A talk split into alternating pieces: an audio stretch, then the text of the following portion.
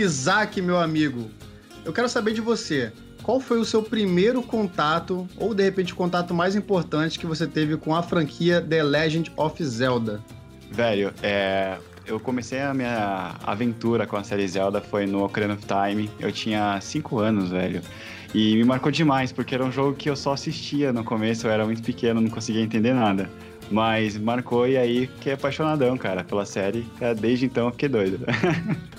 Pô, muito bacana, cara. É, é, é, interessante como é que a gente consegue guardar umas lembranças assim de, de videogame, né? A minha, o meu primeiro contato com a franquia Zelda, eu não sei exatamente qual foi o meu primeiro contato, mas eu posso dizer qual foi o contato mais importante. Porque eu sei que eu já, quando eu era novo, eu não tinha console Nintendo, eu cheguei a jogar alguns de, de emulador dos portáteis, mas acho que o meu primeiro contato mais importante, o primeiro jogo que eu peguei para zerar, por incrível que pareça, foi o Breath of the Wild e eu acho que ele é Caramba. um jogo que tem muita ligação com o início da minha amizade com o Marcinho e o início do canal.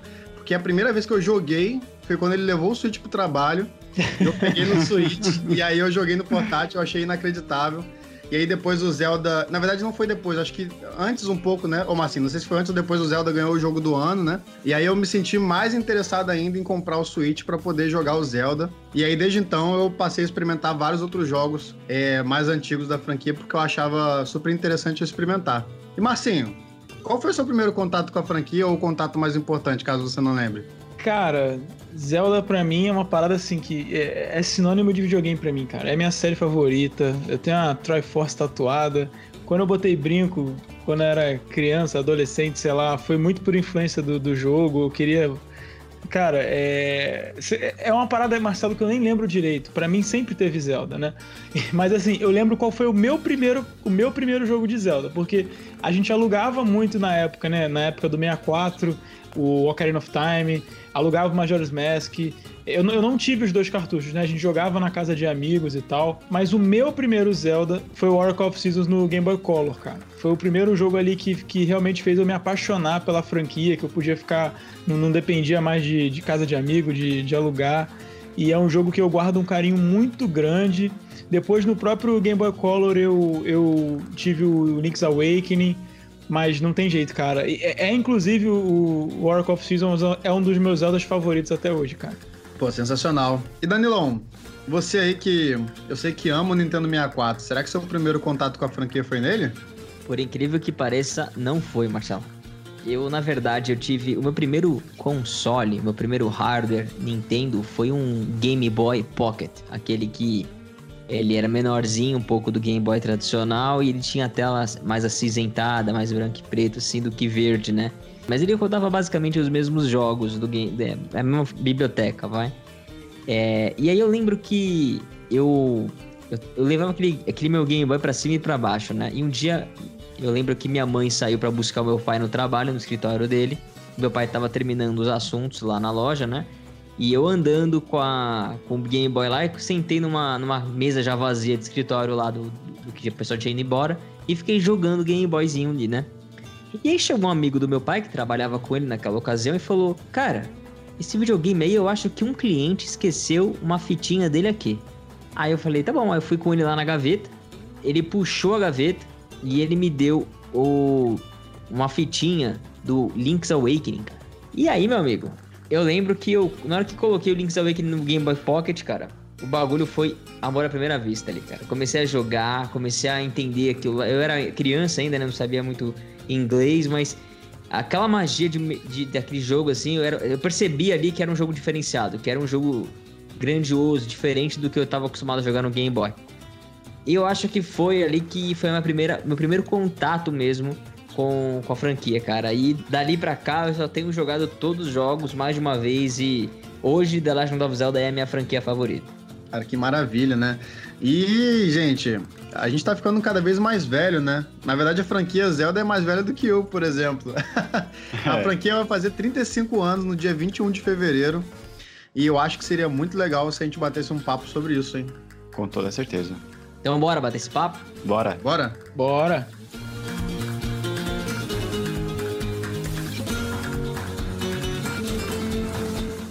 Esse podcast é um oferecimento dos membros apoiadores do Clube Bate-Papo Nintendo. Vocês têm acesso a todas as edições antecipadamente, além de participar dos sorteios de jogos indies e lançamentos da Nintendo. comprando qualquer coisa também na Amazon ou na nuvem com o nosso link, você ajuda o canal. Muito obrigado pelo seu apoio. Então bora bater esse papo.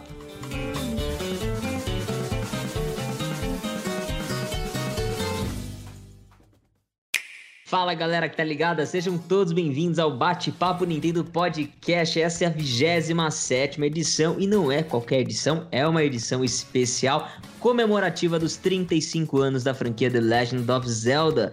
E temos muito o que falar, talvez essa é considerada por muitos aí a, a franquia mais importante da indústria, outros acham que não, mas a verdade é que ela tem sim uma grande importância e a gente não poderia deixar esse aniversário passar em branco aqui no Bate-Papo Nintendo. E hoje a gente sabe que para falar disso nós temos que trazer aquele convidado, aquele convidado que sabe o que está falando, que compartilha do amor por Zelda. Ele é um cara que comemora com um título ali a cada novo lançamento e anúncio. É ele, Isaac Morandim, do canal Switch Life. Seja muito bem-vindo, Isaac. Ah, Danilão, muito obrigado, cara. Falando assim, eu fico até sem graça. é, realmente, eu sou muito apaixonado por Zelda, mas eu acho que é um amor, assim, que muita gente também compartilha, né? Que uma franquia excepcional, é algo que tem muito peso dentro da indústria. E eu tô muito feliz de estar com, aqui com vocês pra gente poder trocar essa ideia, que realmente vai ser muito bom o nosso bate-papo. Sim, cara, seja muito bem-vindo. Nós compartilhamos esse mesmo amor por você. Uns amor antigo, outros amor mais novo, mas é todo mundo ali compartilhando sem, sem dúvida aí essa essa alegria que é comemorar os 35 anos de The Legend of Zelda. E também para falar hoje com a gente aqui estão eles dois, o editor mestre e o nosso também host querido. Começando pelo Marcinho, editor. Fala Marcinho, como é que você tá? Fala Danilão, fala Isaac, fala Marcelo, beleza? Cara, muito bem, melhor ainda agora pra gente poder falar de Zeldinha, né? Nada melhor do que celebrar aí 35 anos dessa franquia maravilhosa. Muito bom. Muito bom, muito bom, Marcelão, que você também foi convertido e agora é um fanático por Zelda. Então vamos fazer esse, fazer esse papinho com você, amigão, meu host querido. Fala pessoal, Marcelo Quintanilha falando e aproxime seus ouvidos. Hey, listen! ah, moleque, hoje é dia, hoje é dia, meus amigos, dia de bate-papo de Milk Bar. Então vai que a bola é tua, Marcelão, toque esse show. Gente, como é bom, né? A gente vai comemorar os 35 anos fazendo um podcast maravilhoso. E quem sabe no lançamento desse podcast a gente pode até saber que a Nintendo anunciou alguma coisa muito legal. Então estamos falando do passado, a gente ainda não sabe se vai ter alguma coisa comemorativa, mas vamos falar do que já foi lançado lá atrás. Contar um pouco sobre a franquia, sobre a história, sobre sua concepção, sobre algumas curiosidades. E a gente vai começar do início, né? É, é, a, a, franquia Zelda, que o, o, seu primeiro jogo ela, ele foi concebido né, pelo, pelo grande mestre Shigeru Miyamoto, que também ele fez parte da criação do Mario. Cara, realmente uma mente brilhante, inacreditável. e em parceria com o Takashi Tezuka, que, que ajudou ali na parte de escrever o roteiro, história, né? E aí a gente já viu com uma curiosidade muito interessante. E isso é verdade porque ele falou isso em entrevista, que a franquia, essa coisa da história, da exploração da aventura, pro Miyamoto foi baseado na infância dele, em Kyoto, na cidade de Kyoto, porque quando ele era criança ele andava na rua e aí de repente dava um pulo ali e visitava umas florestas, cavernas, lagos. Então esse senso de aventura dele fez parte e deu essa ideia para ele da criação da franquia, que é uma, uma história bem curiosa, né? Então, Isaac, eh, a gente sempre começa pelo convidado e tem tanto jogo de Zelda por aí, a gente sabe que no fundo, no fundo, eles têm o mesmo cerne, né? Os mesmos personagens e uma história ali salvo alguns jogos, né, é, o núcleo é o mesmo. Né? Então eu gostaria que você desse aí, de repente, uma sinopse pra gente, tentar ser mais genérico possível de o que é The Legend of Zelda. Quem são os três personagens centrais e, e como é que é essa história? Como é que isso funciona? Cara, basicamente a história de Zelda, que inclusive não. É, é, meio engraçado que a história de Zelda é meio fragmentada, né? Tipo, você não começa a entender a história pelo primeiro Zelda, mas é, basicamente, Zelda é, é dividido em três poderes né, principais, é, formado por uma Triforce, né, a deusa do poder, da coragem e da sabedoria. E desses três poderes, tem os personagens que a representam, né? Tem o Ganon, sempre envolvido ali com o poder, o Ganondorf também, que é a encarnação do, do, do Ganon, né? É, de Demise, no caso. Uh, Link representando a coragem e a Zelda a sabedoria. E aí, no caso, a gente tem a aventura né, do, do primeiro Zelda, que foi uma aventura de mapa aberto, para a época foi uma baita de uma revolução. Tipo, na época, se eu não me engano, acho que foi o primeiro jogo com mapa aberto chegando a console. E foi algo assim, tipo, muito surreal. E a gente tem o protagonista principal, que é o Link, que desde então ele surgiu para poder salvar a princesa, a princesa Zelda da, da, das garras do Ganon, né? Então é bem interessante. E o legal é que nesse aspecto de exploração, pra época, né? Tipo, eles conseguiram colocar uma coisa assim, tipo, surreal dentro do NES que é você poder ir para onde você quiser, explorar com ambientes e formas diferentes, interagindo com os elementos do mapa para descobrir coisas novas. E isso é muita essência de Zelda, né? Refletiu muito nos jogos futuros da franquia. Cara, o mais legal de tudo é que, como o Isaac falou, é meio fragmentado, então os games eles vão se incrementando, assim, eles vão se complementando. A história ela vai se desenvolvendo e ela vai criando laços e referências, e aquele universo vai se expandindo e novos personagens vão chegando. E a premissa, apesar de parecer sempre a mesma, ela é completamente é, narrada de um jeito diferente. Ela muda completamente também às vezes o gameplay, os itens trazem uma dinâmica diferente para templos, para shrines, para exploração. É uma aventura realmente que ela consegue se manter muito estável, né, como, como forte assim para vendas e, e bem avaliada é, desde o começo da vida dela, praticamente até os dias de hoje, né? Vocês viram Breath of the Wild, o fenômeno que foi. Só para complementar o que a galera falou antes, assim, é, a história em Zelda é uma parada meio que acessória, né? Porque primeiro o, eles pensam, o, o Alnuma já falou isso em diversas entrevistas, né? Que a história é o que eles fazem por último. Então, primeiro os caras focam sempre na gameplay. Depois que o jogo já está praticamente pronto, eles começam a, a, amarrar a história. Por isso que a timeline é tão confusa, porque na real, acho que não era nem para ter uma timeline, né? A, a, timeline foi meio que uma pressão dos fãs ali, e a Nintendo acabou comprando a ideia e, e, e, é, e acabou oficializando a timeline, mas o lore do jogo é, é todo misturado, é, tem muita coisa fora de, de ordem, né? Sei lá, cronológica. Então, é uma doideira. Apesar da gente. Tem muita gente que se aprofunda bastante na história de Zelda. No design do jogo, isso é uma coisa acessória, né? Então é uma coisa interessante. Eu vou até te falar o seguinte, cara. Eu acho que é até melhor, porque você consegue jogar qualquer Zelda. Você pode começar por qualquer um e pular, não importa.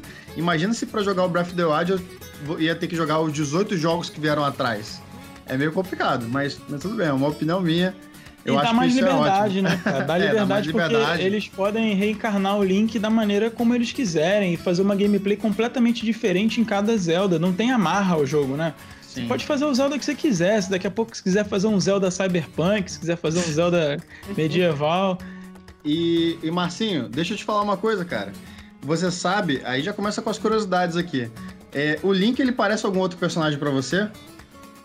Parece Peter Pan? você tá falando porque parece mesmo porque você sabe do que eu vou falar? porque, cara, o Miyamoto não esconde ninguém que ele é muito fã da Disney. E, e, de fato o Link ele, ele é baseado, sim, se inspira muito no Peter Pan, né? Desde a roupa, a fada, né? Do Peter Pan também tem a fada.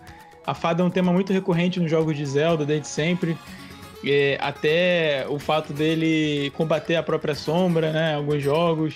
Tem, tem a questão da, dele, não, dele não crescer também, não tem alguma coisa é, assim? No caso, o, os Kokiri, né? No, no Ocarina of Time, eles não crescem. Isso. Então é mais uma referência ao, ao Peter Pan. Então, de fato, o Link, ele, o Miyamoto se inspirou um pouquinho aí na Disney para fazer o, o nosso herói.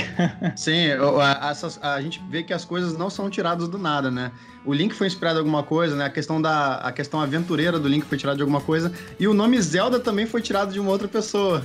Que ele foi inspirado na, numa escritora e poetisa bem antiga, lá da década de, de 30, 40, a Zelda Fitzgerald. Então, ele pegou o nome dessa, dessa, dessa personalidade. E, e aí, se a gente pode citar como trivia também, a filha do Robin Williams, né, o saudoso ator que faleceu em 2014, também se chama Zelda, porque ele, ele realmente é muito fã da franquia. Então vocês fiquem com essa curiosidade aí, amigos. As coisas não aparecem do nada, tá? É muito legal saber a história porque é muito importante. Inclusive, é, é ele é tão fã de Zelda que ele chegou a aparecer em comerciais com a sim, Zelda, sim. com a filha dele, né? Isso sim. é bem bacana. Sim. Então, amigos, nós vamos começar falando dos jogos de ordem cronológica. A gente, infelizmente, não vai poder se aprofundar em todos, porque senão esse podcast ia ficar com 4, 5 horas. Mas vamos começar do início, né? No, no Famicom,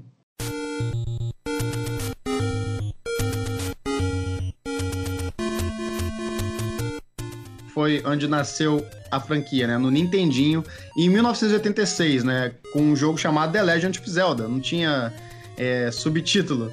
E no próprio Famicom também teve o segundo jogo, o The Adventure of Link. Eu não joguei, tá? Eu não sei se é uma boa experimentar hoje em dia, não sei se algum de vocês experimentou, mas se alguém tiver o Switch e tiver assinatura de serviço online, você pode experimentar lá, entre aspas, gratuitamente, porque tá lá disponível para você e pode ser uma boa você experimentar o início da história. Cara, esse o Zeldinha para mim, ele tem um problema que é um problema não só dele, mas de vários jogos de NES. Que o jogo ele é muito. Ele é, ele é difícil, porque é um jogo muito rudimentar. Então, assim, é, o primeiro jogo, e o segundo um pouquinho também, é quase impossível você jogar sem um guia. Inclusive, no manual original do jogo, ele vinha a localização das três primeiras dungeons, que tem umas paradas muito obscuras para você achar. Agora, aproveitando que a gente tá falando do primeiro jogo, cara, eu queria botar uma, uma curiosidade para vocês. Vocês sabem de onde veio o nome Link, cara? Paz, não sei não, hein? Então. Eu, eu acho que é. Não, não sei, não sei. É o elo, né? O Link é, é o elo. Isso, é. é. o elo, né? Entre as gerações. Só que muita gente acha que é o Link porque ele vai reencarnando. Na verdade, não. O Link veio porque no jogo original, aí eles já tinham a ideia de fazer um jogo com viagem no tempo. Então, teria uma parte que ia passar no mundo de fantasia e uma parte que ia passar no mundo futurista, cara. Inclusive, as Triforce seriam chips de computador. então, Caramba! o primeiro Zelda quase foi meio cyberpunk, né? Caramba. Essa ideia de viajar no tempo, ela voltou, né? Depois em Ocarina of Time. E a ideia de você usar dois mundos também voltou em diversos jogos, né? Você tem é, essa coisa de você transitar entre os mundos. E isso era uma parada que, tava, que eles já estavam querendo fazer lá desde o NES e não fizeram por conta de, de limitação do hardware, né? Mas tá aí. Legal, né? E Zelda tem essa coisa mesmo de passado, presente e futuro, realidades paralelas. Isso é, é um negócio bem interessante. Mas Bom, muito desse primeiro Zeldinha foi resgatado em Breath of the Wild também, né? Essa questão sim, da exploração, sim. do, do tá perdido, para onde ir. É sim. óbvio, né? Algumas coisas você nunca ia achar sem um guia, sem trocar uma ideia com um amigo, sem querer. Porque, cara, às vezes você põe uma bomba numa parede, explode uma caverna oculta. E, tipo, uhum. depois é, você coloca um foguinho numa plantinha ali, e aí é também uma outra caverna. Caramba, Cara, você tem que praticamente Era gastar hardcore. tudo, é, gastar todos os seus itens é, minando o mesmo lugar, né? E um vai falando pro outro. Era Depois a franquia evoluiu com isso, né? Coloca lá uma graminha mais seca, coloca uma rachadurinha na, na pedra, te dá algumas dicas para você. Pra, pra ser algo prazeroso, né? E não cansativo. Mas é. é engraçado, é, né? com relação ao primeiro Zelda, apesar de ser um jogo antigo e ser bem rústico, igual acho que foi o Marcinho que falou, é, é um jogo que ele meio que ele ensina, cara, como que se trabalha com o mundo aberto. Porque, cara, olha pro, pra época do, do jogo, olha pra indústria como que era. E os caras criaram uma estrutura de um mundo aberto. Apesar de ter as limitações, ser um jogo 2D, você vai para onde você quer, você vai explorando. Não tem uma, uma sequência que você tem que fazer corretamente, entende? Não, você o jogo vai para onde liberdade. É, o jogo você vai para onde o seu coração tá mandando, só que aí você só vai ter que sobreviver, entendeu? É, é, muito legal isso. E igual o Danilo falou, eles resgataram isso no Breath of the Wild, essa essência. E eu acho que isso é um marco muito grande para a série Breath of the Wild que a gente consegue até depois discutir sobre isso, que Breath of the Wild é tipo um reboot da série mesmo, né? Mas, Isaac, depois você vê que em Zelda 2 eles tentaram meio que colocar um link meio platformer 2, é, pulando 2D ali, só que, cara, a Nintendo já tinha o seu personagem que pulava com maestria como ninguém. É... O nome dele era Mario, né? Então o Link ele, ele, ele, se destacava no primeiro jogo por uma coisa que no segundo ele praticamente se perdeu. E esse foi, acho que talvez, o único deslize da Nintendo de verdade dentro de toda a franquia, que foi não ter acertado numa sequência com a identidade de, de The Legend of Zelda. Aproveitando que você falou do Zelda 2, eu tenho só mais uma curiosidade aqui, antes da gente passar para o próximo jogo. É, tem um easter egg muito famoso que tem um NPC que, que, quando você fala com ele, ele fala assim: I am error. E tem muita gente que acha que isso é um erro de tradução. E não é. o nome do NPC é erro e tá traduzido correto. E na sala do lado tem um NPC que fala assim: I am Bago. E na verdade o bago é que tá escrito errado, porque não era para ser bago, era para ser bug. Então tem dois NPCs, o error e o bug. Ah, isso aí Caramba. É meio. Essa aí eu sabia, essa aí eu sabia. Cultura inútil, mas tá, tá aí. Ah.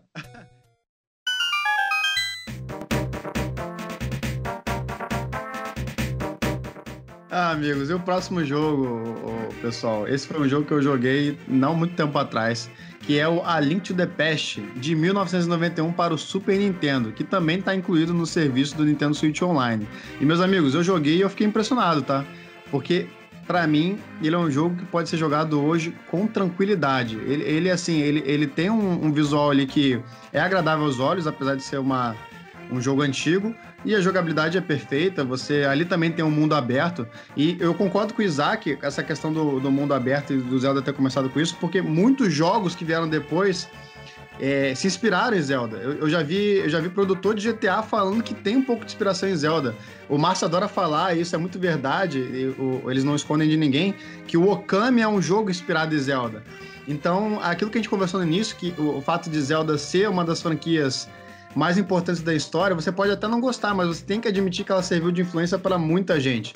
Então, a Link to the Past, eu acho que ele foi o primeiro jogo que a galera falou assim: caramba, o que, que é isso? Você jogou, Danilo? Jogou recentemente ou só jogou na época? Eu joguei faz um tempo, mas é o Link de cabelo rosa, né, cara? E ali é onde realmente ele se consagra como franquia, na minha opinião. É onde The Legend of Zelda realmente explode cabeças, né? E, e faz a fundação dele de fato como uma franquia bem estabelecida daí, é, preparando o terreno para anos e anos longos de uma jornada top. E, e Marcinho, e ele que brinca com essa coisa de, de dois mundos, né? Exatamente, cara. É, esse é o verdadeiro. Segundo a própria Nintendo, né? Esse é o verdadeiro sucessor do, do Zeldinha, né? Do, do Zelda de NES. E eles pegam todas as ideias que, ele, que eles queriam colocar em prática lá no, no Nintendinho e conseguem colocar agora no Super Nintendo, né? Com mais potência. É, aprimoram todos os itens, botam vários itens novos, conseguem fazer o esquema de você poder transitar entre os mundos, né? E esse jogo, ele foi a fundação ali para a fórmula de Zelda que a gente conhece meio que até hoje, né? É, a questão das dungeons, os itens, a, é tudo ali veio meio que de A Link to the Past, né? A, a fundação tá ali. Tem muito item, né? Console... Que tem, tem nos jogos até hoje. Sim, foi o jogo que assim, o, o Zeldinha já tinha muito ali, mas, mas o A Link to the Past foi o que verdadeiramente consolidou a fórmula. Isaac, se eu não me engano, esse foi o primeiro jogo que a gente teve a aparição da Master Sword, inclusive. Sim, teve a aparição da Master Sword e foi muito legal vocês terem citado com relação aos itens, cara, porque é, o, o A Link to the Past, ele praticamente meio que é exatamente como o Marcinho falou, cara. Ele estruturou ali a base Zelda que você começa a ver esses itens repetindo em outros, outros jogos da franquia que vem depois. E vem a Master Sword, que é um. Cara, é um, hoje em dia a Master Sword é algo essencial dentro da franquia Zelda. Quando a gente pensa em Zelda e automaticamente você já vê a Master Sword. É, hoje em dia a Master Sword ela virou ali uh, principal item da série Zelda.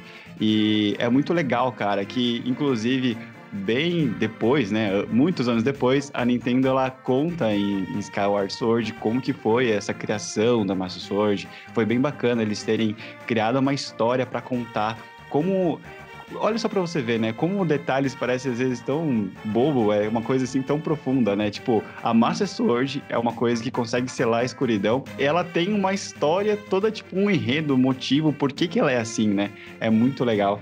E, cara, eu adoro Link to the Past. É um jogo que realmente ditou muitas regras. Ensinou também muitos jogos aí da época, como que se comportava com relação a essa questão de mundo, de dungeon. E, além disso, ensinou os próximos Zeldas como que eles deveriam se comportar, porque realmente a fórmula do A Link to the Past é uma fórmula muito boa, é um jogo que envelheceu muito bem. Eu zerei novamente esse jogo recentemente. Eu tinha zerado em 2019, é, comecei a jogar final de 2020, zerei recentemente na, no começo de janeiro. E, cara, é um jogão. É um jogo que eu recomendo demais. É um jogo que não ficou datado. Apesar de ele ser um jogo antigo, é muito gostoso de jogar.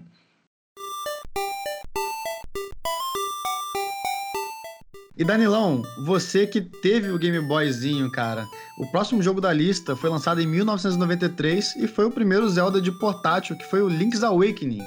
Meu primeiro Zelda, que nem eu contei para vocês no começo, Link's Awakening é maravilhoso, né? Porque ele realmente mostra que eles podem criar uma história nova realmente, sem ligação, sem necessariamente viagem de tempo agora, mas agora indo um mundo imaginário, uma ilha que existe no sonho ou não. Você tem que desvendar realmente o que, que tá se passando ali, né?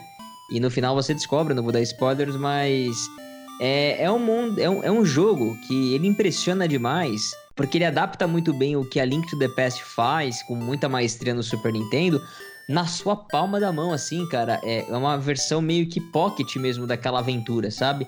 E uma coisa também que o jogo se destaca, acho que pela primeira vez, assim, que a galera começa. Não é pela primeira vez, mas que a galera começa realmente a olhar pra franquia e falar: caramba, as músicas desse jogo, elas são maravilhosas, são trabalhadas. E naquele som MIDI ali, de pouca tecnologia ali, né? Tecnologia mais básica, é, é, você conseguir extrair sons e fazer acordezinhos ali e colocar uma nota atrás da outra e simular diferentes instrumentos musicais que você vai coletando no, no, jogo ali, né? E ali você realmente entende que, cara, The Legend of Zelda é, não é só uma aventura, tem também uma trilha sonora ali e, e toda uma, uma imersão por causa da música e dos sons que você tá, tá ali escutando, né? Então eu acho que esse jogo se destaca muito por isso também.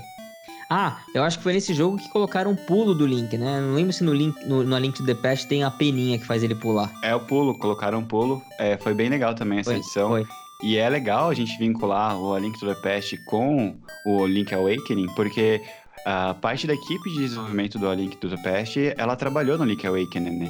E isso refletiu bastante na criação do jogo, e a gente tem inclusive até elementos bem diferentes da franquia, né? Eu acho que o Link Awakening, é, assim, com relação a elementos, eu acho que ele é que eu mais tem, tem coisas diferentes, assim, que você vê muitos elementos de outros jogos da franquia, da- das franquias da Nintendo aparecendo no... É o Kirby, o Mario, o Yoshi. Isso. Mas, é, eu-. Isaac, você sabe, na verdade, é, o Link's Awakening, o, o próprio Danilo falou também que, que, que sente que tem muito ali do A Link to the Past. O, o, o Link's Awakening começou como um projeto de fazer um remake do A Link to the Past para o Game Boy. E os caras faziam isso é, no, no tempo livre deles. né? Não era um projeto oficial da Nintendo. Não seria bem um remake, né? Seria um demake, porque você tem que miniaturizar uma vez que o hardware do Game Boy original é, é- é bem mais rudimentar comparado ao do Super Nintendo, né? E aí a Nintendo gostou daquilo, tava dando certo, o mapa era, era igual no início, né? E aí falaram, cara, vamos transformar isso num jogo e, e nasceu então o Link's Awakening, cara. É bem legal. O Link's Awakening depois ele ganhou uma versão para o Game Boy Color, né? Que é o Link's Awakening DX, versão já completamente colorida, eh, praticamente remasterizada do jogo, né? E ganhou recentemente um remake no Nintendo Switch, cara. Belíssimo jogo, ficou um, um visual meio de bonequinho ali, de massinha. Ficou muito louco, cara.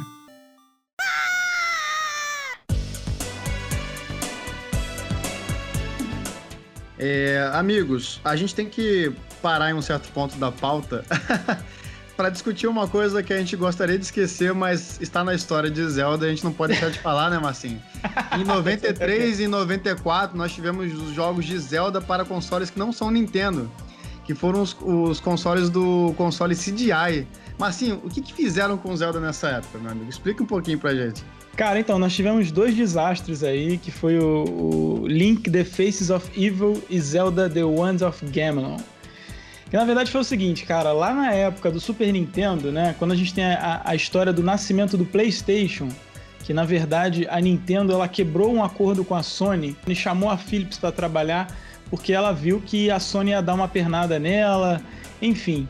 A Nintendo, ela, ela falou com a Philips, Philips, faça um, um- um console aqui com leitor de, de, de CD pra gente, né? A Philips topou, só que em contrapartida, a Philips queria fazer jogos de Mario e Zelda, cara.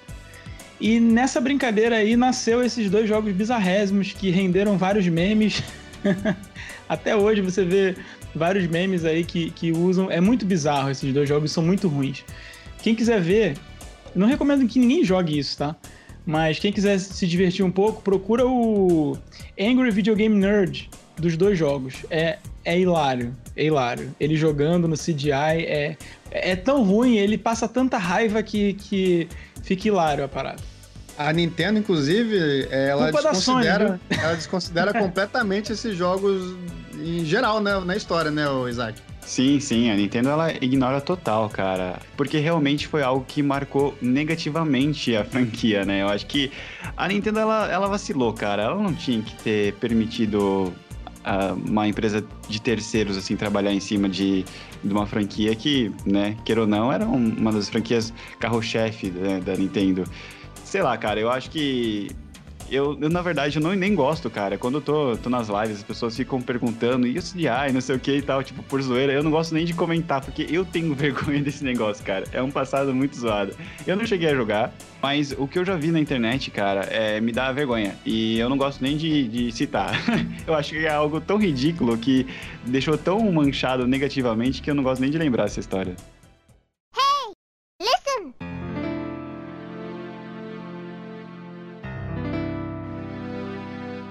Em 1998, para Nintendo 64, nós tivemos o que é tido por muitos como o melhor jogo da franquia Zelda e tido por muitos como o melhor jogo já feito na história. Ele mesmo, o jogo que tem nota 99 no Metacritic, The Legend of Zelda Ocarina of Time. Meus amigos, eu tive a oportunidade de jogar esse jogo bem depois no 3DS, que ele teve um, um remakezinho ali pro 3DS atualizado, que ficou muito bacana. E eu falo para vocês, esse jogo ele é bom mesmo, Danilo. Esse jogo ele é bom mesmo. Ele, ele, ele brinca ali com a questão da viagem no tempo, né? Com a Ocarina. A gente tem a oportunidade de jogar com Link criança, com Link adulto. A gente tem uma Zelda maneiríssima naquele traje de chique, né? E esse jogo ele, ele, ele é importante para a indústria. A gente, a gente já cansou de falar isso em outros casts, mas a gente tem que reforçar. É, a questão do mundo aberto, né? Ele é um jogo muito importante para a franquia por ter sido o primeiro Zelda em 3D. E ele inaugurou algumas coisas, como por exemplo o travamento de mira no Z-Button. Danilão, o que, que você tem a dizer sobre Ocarina of Time, essa obra-prima dos videogames? Eu posso definir uma palavra: perfeição.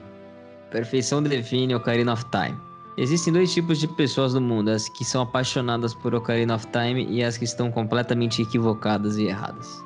Ocarina of Time, ele acho que é uma das melhores conversões de um jogo 2D para um um mundo 3D, cara.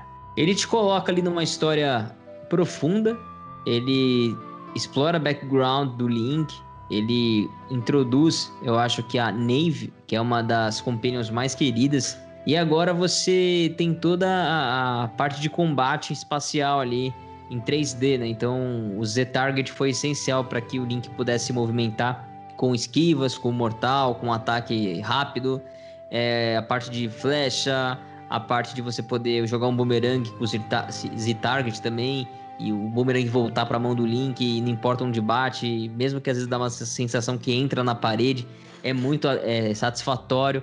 as dungeons e as templos que eles adicionaram realmente traz um ar ali de importância, de grandiosidade, e você tem que usar os itens específicos para passar de cada templo e depois no final amarrar esse item ao boss também no mundo 3D aquilo ficou com uma, também um peso muito maior. E, e ali a gente, onde a gente poderia explorar novas túnicas, né? E, cara, era, era incrível, cara. É, é ainda, né? Um jogo, um dos melhores jogos de todos os tempos. Metacritic nas alturas. E eu cansei de alugar esse jogo na época, que eu tinha o 64, não achava para comprar, e depois que eu achei era muito caro, então eu alugava muito esse jogo, terminei algumas vezes de, alugando uma, uma vez atrás da outra assim. E ele serviu de, de base, praticamente todos os assets dele serviram de base pro Majora's Mask depois, né? Que eles souberam reaproveitar de forma mais, a gente vai falar daqui a pouco. Mas o Ocarina of Time eu vou deixar um pouco pro Isaac falar também, porque eu sei o quanto esse, esse jogo não é importante para pro de Zelda, né, Isaac? Com certeza, cara. Ocarina of Time, para mim, é igual você falou, velho. É perfeição, é um jogo incrível, eu adoro demais. Que quando, né, inclusive eu comentei aqui logo quando a gente abriu o nosso podcast, é, foi meu primeiro contato com a série Zelda. Eu nunca tinha jogado nenhum Zelda, eu era bem pequeno, tinha, sei lá, uns 4, 5 anos de idade. E eu assisti a mãe do meu amigo jogar, cara. E de ficar assistindo ela jogar, tinha toda aquela questão de, de todo aquele mistério, né? Aquele ambiente do, das dungeons da série Zelda. É, tem alguns ambientes que, inclusive, são bem darkness, inclusive, né? E aquilo tudo, cara, minha imaginação ficava borbulhando, porque eu me via, tipo, num, num mundo de fantasia, onde tinha aquela questão da aventura e você tinha que ter a coragem. E o Link representando a coragem, tipo, parecia que me dava um gás, assim, para eu querer acompanhar a série mesmo, tipo, sendo pequeno, tendo medo. Eu, tipo, eu via lá os zumbis do Zelda, eu morria de medo, entendeu? Ô, Isaac, que... sabe o que, que é da hora desse jogo, cara? É. Você começa ali na Cori Forest, ali, né? Você é uma criança, você tá, tá descobrindo, aí você acha uma espadinha, e aí você vai falar com a, com a, com a árvore, e de repente você tá no mundinho ali teu tal, e precisa de um escudinho de madeira, legal, tô equipado, posso enfrentar qualquer coisa agora. E quando você sai da floresta e você dá de cara a primeira vez com o Hyrule, com o Hyrule Field ali, cara, que você entende a grandiosidade daquele lugar, cara, e você tá andando, andando, andando e a tela não dá loading, e você tá caminhando ali que você para e pensa: pera aí, tô jogando alguma coisa realmente grandiosa. Realmente, é incrível. Na hora que você entra nesse no ambiente aberto ali, ó, no Harry Field, você olha todo aquele mapa aberto, extenso para você explorar, velho. Isso é, foi sensacional. Para época, a gente pode destacar também que Ocarina of Time foi um jogo que ensinou novamente aí a série Zelda, né? Ensinando aí como que a indústria deve se comportar com, com vários jogos, né? Uh, foi, eu acho que o Marcelo comentou sobre o Z-Target e é uma coisa que realmente, velho, é algo que a Nintendo ela conseguiu projetar, fez a conversão, igual o Danilo falou, a conversão do 2D pro, pro 3D muito bem, e você explora aquele mundo gigantesco. Mas não é só isso, cara. O que é mais impressionante no Ocarina of Time é porque também o jogo ele tem um, uma, uma mescla de história e exploração muito boa. Você não fica cansado ao ponto que você está jogando e ah, vamos supor, ah, só tem diálogo e ai meu Deus, não aguento mais é muito mesclado. Ao mesmo tempo que você vai avançando a sua história, você tem uma exploração que é bem legal. Para a época foi algo tipo muito revolucionário você poder sair andando em um mapa 3D aberto e com várias aventuras para você poder fazer. É importante mencionar também que Ocarina of Time foi a base para Majora's Mask e que também se tornou aí o Majora's Mask. Eu gosto mais de Majora's do que Ocarina, mas é, cara, eu adoro demais Ocarina, cara. E é engraçado, gente, que Ocarina, ele tem um, um dos enredos mais tristes da história de Zelda, cara. É muito engraçado. Eu vou deixar o pessoal falar e aí depois, é, se vocês quiserem, eu posso entrar nisso, nesse assunto. E é uma coisa muito absurda que pouca gente notou. E isso conecta com outros jogos. Cara, não, não tem nem muito o que eu falar, meus colegas já resumiram tudo. É um jogo incrível. É, e é um jogo, cara, que para quem não jogou na época, fica difícil de explicar, tá? Se alguém, se alguém mais novo, que já jogou um GTA, que jogou algum jogo de mundo aberto, pegar e jogar, pode achar meio que, ah, era isso. Mas, cara, não. Quem jogou na época, gurizinho lá, 90. Antes dos anos 2000, quem, quem jogou aquele bagulho era de explodir cabeças, assim. Era uma parada realmente mundo aberto. Quando você chegava em Hyrule Field, pegava a Epona e começava a cavalgar, aí a, a, a anoitecia e o lobo uivava e vinha os bichos. Cara, era uma parada assim de explodir cabeças total. Ô, Marcinho, Fora... na hora que você colocava o cartucho e ligava o 64, começava. Ai, que delícia, cara. Você via, aquela, você via, Melhor você via cavalgando. De todas. Você ficava assistindo aquilo, cara. Ficava, cara. E aí que ele coloca a Zelda é, é de uma forma bem é, direta no jogo, com um diálogo bacana. Você conhece a Zelda é, em vários momentos, né? Você fala com ela, interage com ela. Ganondorf ganhando, então, pela primeira vez ali, uma, uma, uma, uma figura humanizada, né? Uma, um Gerudo, no caso, representando a, a Ganon, né? Então é uma coisa bem legal, seria o lado da força. E aí você tem a Triforce muito bem dividida nesses três pontos, e aí eles introduzem Kakariko Village também. Cara, é, é, é muita coisa boa. E a gente não pode falar de. terminar de falar desse jogo sem citar o que é mais majestoso: a Ocarina poder tocar a ocarina com controle Nossa, ali. É, é, a combinação das é, músicas. Essa é a parte, é a parte assim, é a, a trilha sonora, a trilha sonora é. como um todo, né? A cobertura, Sim, Marcinho. O jogo é fantástico. Você joga a cobertura, assim, ó. Além de ter uma trilha sonora fantástica, você ainda pode tocar a trilha sonora. Né? Ele, ele faz você participar daquilo, né? Você decorar as músicas e uma parada que fica grudado na tua cabeça, né? Então, é, esse jogo é incrível, esse jogo é incrível.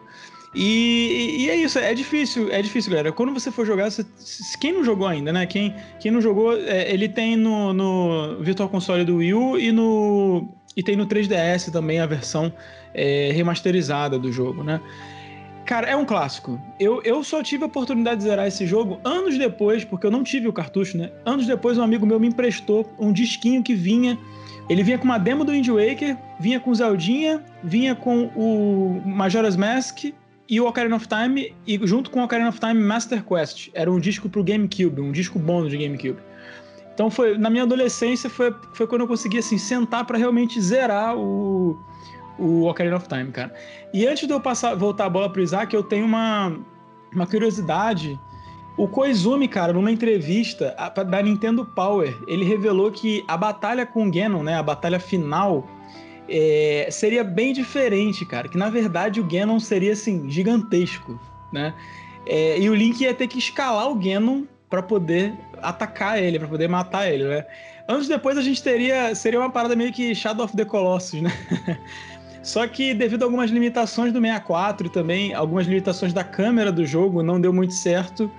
Quem lembrar aqui da, da batalha final do jogo, a, a, câmera fica meio cinemática e tal. O Ganon é bem maior do que o Link, mas ele seria assim colossalmente maior, né?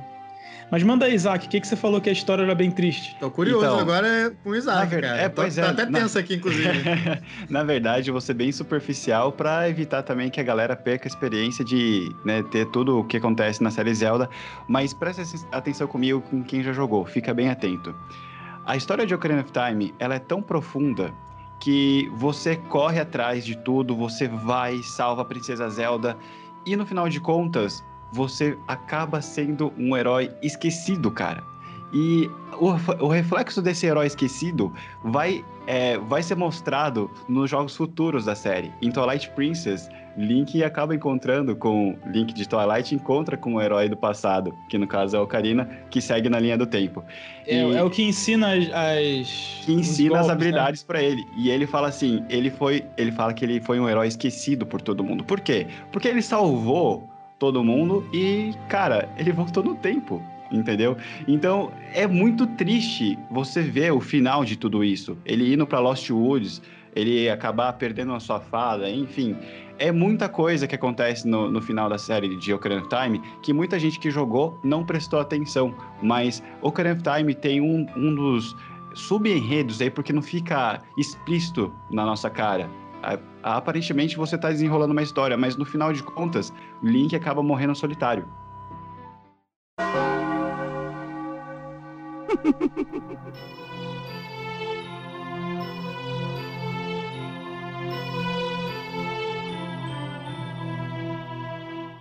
Ocarina of Time teve uma continuação uma continuação direta que aproveitou a mesma engine, então ele tinha tudo aquilo de bom que o Ocarina of Time também tinha, né? Que em 2000, também para a Nintendo 64, nós tivemos, algumas pessoas até preferem, inclusive, como por exemplo o Isaac e o Danilo, o Majora's Mask, cara. Majora's Mask que, é, para mim, um ponto alto do jogo é por ele ter uma pegada mais sombria, cara. É uma coisa que a gente normalmente não vê em Zelda, né? ele tem uma pegada mais sombria um clima mais pesado. Ele tem aquela lua que quando você olha você fica se cagando de medo, porque é realmente aterrorizante. E ele tem aquela mecânica interessante que pode ser irritante para muitas pessoas, que é aquela coisa de você ter que correr contra o tempo e resolver tudo naquele tempo específico, senão você perde todo o seu progresso. Então, Danilão, me explica isso, cara. Você gosta de correr contra o tempo? Você achava isso bom ou você achava isso irritante? Explica pra galera como é que funcionava. É aí que mora ah, o detalhe do negócio. O jogo, ele ele tem três dias para você terminar ele. Só que não. É a mesma coisa da pessoa que reclama de Pikmin, porque o Pikmin tem tempo para jogar. A pessoa que fala isso, ela não jogou o jogo. Até o final não entendeu. Que o tempo é praticamente infinito, né? Tirando o primeiro ali, mas isso é um outro papo. É, é, você, em Majora's Mask, você tem um, 72 horas para cumprir o salvamento, nada, terminar o jogo. Só que você não vai conseguir na primeira leva dos três dias. Você não vai conseguir porque você precisa viver um loop de três dias por quantas vezes você quiser, até que você tenha força e conheça aquela, aquele mundo de uma forma fantástica. E é, é, tipo assim, é aí que mora a parada. Porque assim, ó, imagina que você chega no mundo que você não conhece nada. Primeiro que Link foi parar no, em, mundo, em Termina sem saber como ele foi parar lá praticamente, né? Tava, dizem que ele é uma, era uma viagem dele, né, Isaac? que ele foi depois que depois ele ser esse herói esquecido e ter isso, salvado Hyrule, ele foi morrer sozinho em algum lugar, foi explorar outra coisa, ele não era ninguém ali, né? Pra, pra ninguém. Então, Ele saiu com a Epona, foi indo, e aí ele encontra o Skull Kid, que havia roubado a Majora's Mask, e aí tomou conta, a, a Majora's, é, a, a, máscara meio que dominou o corpinho frágil, a mente fraca de, do Skull Kid, né? Então o jogo começa com esse plot. Tem a fadinha, as, as irmãs fadas, né? E uma lembra muito a Nave, a outra é uma fada mais a, roxinha, então dá para entender que é como se fosse a fada do bem e a fada um pouco mais evil ali. É, e a fada do bem ela começa a ficar do lado do Link. E ali começa a jornada. Link tá no mundo e termina na Clock Town. E todas aquelas pessoas que estão ali são de certa forma é, familiares para o Link, para o jogador. Só que, tipo, você não sabe que mundo é aquele, você não sabe o que tá acontecendo, tem uma lua gigante na sua cabeça que tá se aproximando, aquele mundo vai acabar, Tá todo mundo ali que no primeiro dia as pessoas parece que estão de boa, tem metade da população que tá com medo, a outra metade fala que não tem nada a ver, vamos comemorar o carnaval, eles vão comemorar um carnaval ali, fazendo obra ainda. E aí no último dia, se você para para falar com todas essas pessoas, você vê arrependimento, você vê aquela, aquela frustração do tipo, eu vou morrer, eu não fiz o que eu queria na minha vida, eu não falei com a pessoa que eu amo, eu podia ter feito aquilo e não fiz. Então, é um jogo rico, porque você vê em três dias a transformação de várias NPCs, várias pessoas, e todas elas têm uma agenda. Todas elas, elas têm, é, cada pessoa naquele mundo, ela tem o, o cada, em cada dia ela vai fazer uma coisa diferente num lugar diferente. Então você tem que mapear, cara, a agenda de todas aquelas pessoas e você começa a aprender sobre o lugar, a aprender sobre o que está acontecendo, os problemas, fica forte, começa a, de, a, é, de explorar é, e ganhar força, enfim. E ali, cara, é essa a magia do jogo, porque você entra nesse. Você Primeiro que você tem uma música que você pode diminuir a velocidade do jogo, né? A, a velocidade que o tempo passa. Então, o tempo passa mais devagar. O, o carteiro passa a correr com menos velocidade, a, o relógio começa a andar em menos velocidade. As pessoas fazem sempre as mesmas coisas de forma mais demorada. Então, o jogo, até nisso, cara, calculou. Cara, deve ter sido incrível programar esse jogo, cara. Porque você pode acelerar o tempo ou retardar o tempo, ou deixar ele na velocidade normal. E quando chega no último dia, prestes a lua cair na Terra, você pode tocar uma música que você volta pro primeiro dia, como se nada tivesse acontecido, mas você guarda tudo aquele, todo aquele seu progresso vai com você. Obviamente você não leva bomba, você não leva rup, você não leva, mas tem um banco ali que você pode guardar suas coisas, enfim. Então essa é a magia do jogo. Essa é a premissa do jogo, você repetir, repetir e de repente você já sabe para onde ir, com quem falar, que, quem tá fazendo o que na hora certa, e a versão do 3DS até te coloca uma agenda para te ajudar. E eu não vou nem falar que é o único jogo que permite você se transformar num Zora, num Deku e também num Goron. É isso que me encantou, Danilo. Quando as era transformações, pequeno, as transformações, é... o, o, o, Isaac, que são. Parece que o Link tá sofrendo quando tá se transformando, Sim, né? É uma fusão de almas, né? Acaba sendo uma coisa realmente bem dolorosa. É, mas isso que me encantou, e por isso que Majora's Mask para mim tá no meu topo, em cima de Ocarina. Eu falo brincando, cara, que, toda essa questão de tempo que o Danilo tava citando, é que Majora's Mask deveria chamar o Ocarina of Time, né? Porque em Majora's Mask, de fato, você brinca com o tempo, porque você pode avançar o tempo, você pode deixar o tempo devagar, você volta no tempo. Em Ocarina of Time, você tem lá, né, a questão de avanço do, do, do dia, você pode trocar o dia pela noite, mas Majoras explora muito mais essa questão de você controle, controle de tempo, com a deusa do tempo. É, e é interessante a gente né, linkar uma coisa com a outra, porque Ocarina of Time, eu, igual comentei com vocês, o Link é um herói esquecido. Agora vamos tentar entender ali o, o processo da história. Uh, Link perdeu sua fada ele não pode voltar para a floresta dos Coquiris, porque ele perdeu sua inocência batalhando como adulto, mas ele tem todas as memórias, então ele já era, perdeu a inocência, não pode ficar mais na floresta. Floresta destinada apenas para crianças puras. Link vai para Lost Woods para procurar a sua fadinha, né, que é a sua companheira de aventura de Ocarina of Time, vai para Lost Woods e ele acaba se perdendo. Só que nesse meio tempo, o Link, além de ele se perder, ele também estava arrasado emocionalmente. E a gente entra com, com o enredo de Majora's Mask com um jogo uh, que é baseado nos cinco estágios do luto. É bem interessante isso, porque você consegue ver isso de maneira muito clara no jogo. Quando você entra em Clocktown, que é a cidade principal, você vê as pessoas em negação. As pessoas não estão acreditando que a lua vai cair, as pessoas não querem saber, elas, elas estão em negação o tempo todo. Aí você continua avançando no jogo, você chega em Woodfall, que Woodfall é a região ali uh, dos Dekus, né? A primeira região onde você começa a explorar, e lá eles estão possessos de raiva, eles estão com muita raiva. Todo mundo tá com raiva, a princesa dos Dekus sumiram e eles precisam resolver essa situação. Aí a gente chega, vai um pouquinho mais pra frente, a gente chega na região dos Gorons, que é a Snowhead. A Snowhead é a barganha, eles estão loucos para trocar um pedaço de carne para conseguir sobreviver. O gelo tá matando os Gorons e o líder deles é, morreu, então eles estão tipo desamparados, entendeu? Uh, e continuando também depressão em Great Bay, uh, os ovos da, da, da, líder lá dos Zoras, a cantora dos Zoras, é, foi roubado pelos piratas, que inclusive são Gerudos, e, e eles estão vivendo um período de depressão, e a depressão foi tão forte nessa personagem que ela nunca mais falou desde o dia que, o, que os ovos sumiram. Então, tipo, ela está em um estado profundo de depressão, e aí a gente vem com a última a etapa do, do luto, né, que são cinco estágios, a aceitação. E em Cana a gente vê um lugar totalmente devastado pelo mal, tudo já foi acabado e as pessoas que estão lá, tipo, só tem praticamente almas perdidas. As pessoas simplesmente aceitaram o fardo de terem sido derrotadas, entende? Então é muito legal esse assunto, é, esse, essa questão profunda de Majora's Mask. E o detalhe, né, Isaac? Todas as máscaras são de ex-pessoas, ex... É um ex-Deku, um ex-Zora, um ex-Goron que morreu, cara, e deixou aquele presente ali em forma de. É como se a alma daquele ser se transformasse numa máscara. Sim, e as máscaras vo... todas são mágicas. Exatamente, e você usa a música da cura para você poder curar aquela alma que tá aflita, morrendo, entende? Lindo, cara, é lindo. É Esse muito é louco. Eu, é por isso lindo. que eu gosto de Majora's, cara, é muito profundo. É um jogo que tem a questão ali do ambiente, mas também a história, o enredo.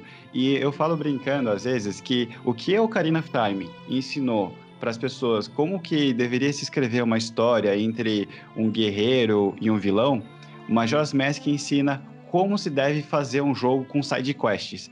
O Majora's Mask, ele tem as side quests mais complexas de toda a história, cara. Inclusive, se bobear, a side quest do Café, que é um personagem dentro do jogo, você tem que ser tão preciso, porque no jogo você tem uma grade de horário para você poder estar tá cumprindo as coisas. E cada horário um personagem faz alguma coisa.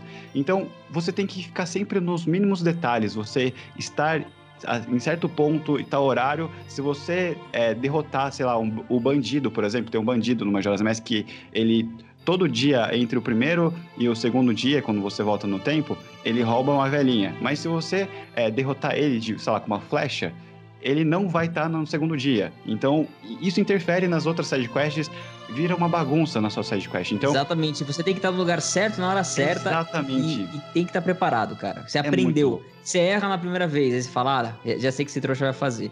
E o legal é que tem até um jogo da loteria, né, Isaac? Que você, tipo, já sabe qual que vai ser o número sorteado. Já viu isso daí? Sim, um... sim. É muito é, louco, cara. É muito louco, cara. É, é, sensacional. Por isso, que eu, por isso que eu sou tão apaixonado por Majoras, entendeu? Inclusive, eu zerei Majoras ontem. Você sabe que Majora's Mask. Eu tenho que, nós, nós, vamos gastar um tempo nesse cast falando de Majora, porque é o nosso jogo favorito, tem jeito, né, né Com certeza, com certeza. Mas não tem como deixar passar. É uma das mais histórias, uma das passagens mais tristes. Aliás, Majora's é muito sombrio, muito triste, né? E uma das passagens mais tristes também da franquia está nesse jogo, porque uh, a gente tem um rancho também, né? Que a Romani é a menininha lá que aparece no no Long Long Ranch em no 64, que ensina o Link a música da Epona, ela tá também dessa vez em Majoras também. Ela tem uma irmãzinha pequenininha. E acho que os pais delas, se não me engano, morreram. E ela toma conta do, do, do rancho junto com a irmã. É, com a, toma conta da irmãzinha. E tem os tios também, né, Isaac? Acho que é são os tios que moram. É, Sim. É, e aí que acontece? Quando ela aceita no último dia, a, quando tem a aceitação no último dia de que realmente a lua vai cair, que ela vai morrer, o que, que ela faz? Ela dá pra, pra irmãzinha dela um, um milk, um leite, que é um que tem um, um licor, um álcool, né? E é um, e é um álcool que, é, é, que a criança não pode beber, né? E a criancinha fala, ela, ela me deixou beber o milk tal. Eu não sei porque ela fez isso, ela nunca, nunca me deixou beber, né? E aí você vê que no último dia a irmã tentou amenizar o sofrimento da irmãzinha, fazendo que ela dormisse, né? Tomando aquilo lá. E aí, cara, você quebra, corta do coração. Você fala, caraca, mano, caraca, essas pessoas todas. É, cara, esse jogo. é muito profundo, cara. É muito profundo. Até o Skull Kid, que ele é o vilão principal, mas ao mesmo tempo eu não consigo enxergar o Skull Kid como um vilão. É entendeu? Não tem como É, ver ele vilão. É a Majora que é a vilona. É, exatamente, entendeu? E aí a Majoras acaba se mesclando com a inocência do Skull Kid e aí vira aquela bagunça, entendeu? Então, até o próprio vilão, você olha pra ele como não sendo vilão. E é engraçado que a gente tem até a participação do First Date, que é tipo um semideus, vamos dizer assim. É, E o First Date é extremamente forte. E o First Date tem uma história meio que conectada com Majoras, obviamente. A Nintendo nunca explorou de fato, de forma profunda, a história de First Date e Majoras. Mas quando você usa a First Date pra jogar contra Majoras, aí ele fala: Ah, mas dessa vez você é o vilão. Tipo, querendo dizer que na verdade é a gente que tá indo atrás do, do Majoras, entende? Tipo, não é, ele não é o mal, o cara do, do mal. A gente tá sendo o cara do mal que a gente vai aniquilar ele, entendeu? Cara, é lindo. Essa. Essa da Anjo. Como chama a side quests do, do casamento do Sol e da Lua? É da Café com a Anju. É a Café Anjo, caramba, mano. Eu não vou spoiler, cara. Jogue em É, é, Majora's muito, Mask. é muito louco, é muito louco. É muito louco. Assim, vocês falaram tudo, tá? O jogo é incrível, mas eu não consigo é, Márcio não partilhar gosta do de mesmo amor por desafios, Majora's Mask. Márcio não gosta de desafios com tempo contado. Mano, Pronto, não, adianta, não adianta usar a, a parada que, que, que deixa o tempo mais devagar. Eu não gosto. Tipo assim, é, o, jogo, o jogo é maravilhoso. Eu só fui, eu só fui é, conseguir zerar ele, acho que no Virtual Console do Wii. Foi quando eu dei uma chance pro jogo, mas não, não, não, não, não, não, não tem jeito, cara. Ele tem uma parada meio roguelike, que nem o, o Danilão falou, de você ficar sempre voltando no mesmo dia, assistindo as mesmas cutscenes, fazendo as mesmas coisas. Mano, isso me dá uma agonia. e, cara, eu jogo muito devagar, então às vezes, mesmo usando a música, às vezes eu, eu, eu tô na dungeon explorando lá e o bagulho, e o tempo tá acabando, aí, mano, aí o tempo acaba quando você tá no meio da dungeon. Que, que agonia, que ódio que dá, cara. Mas enfim, é um jogo maravilhoso. só, não, só não é.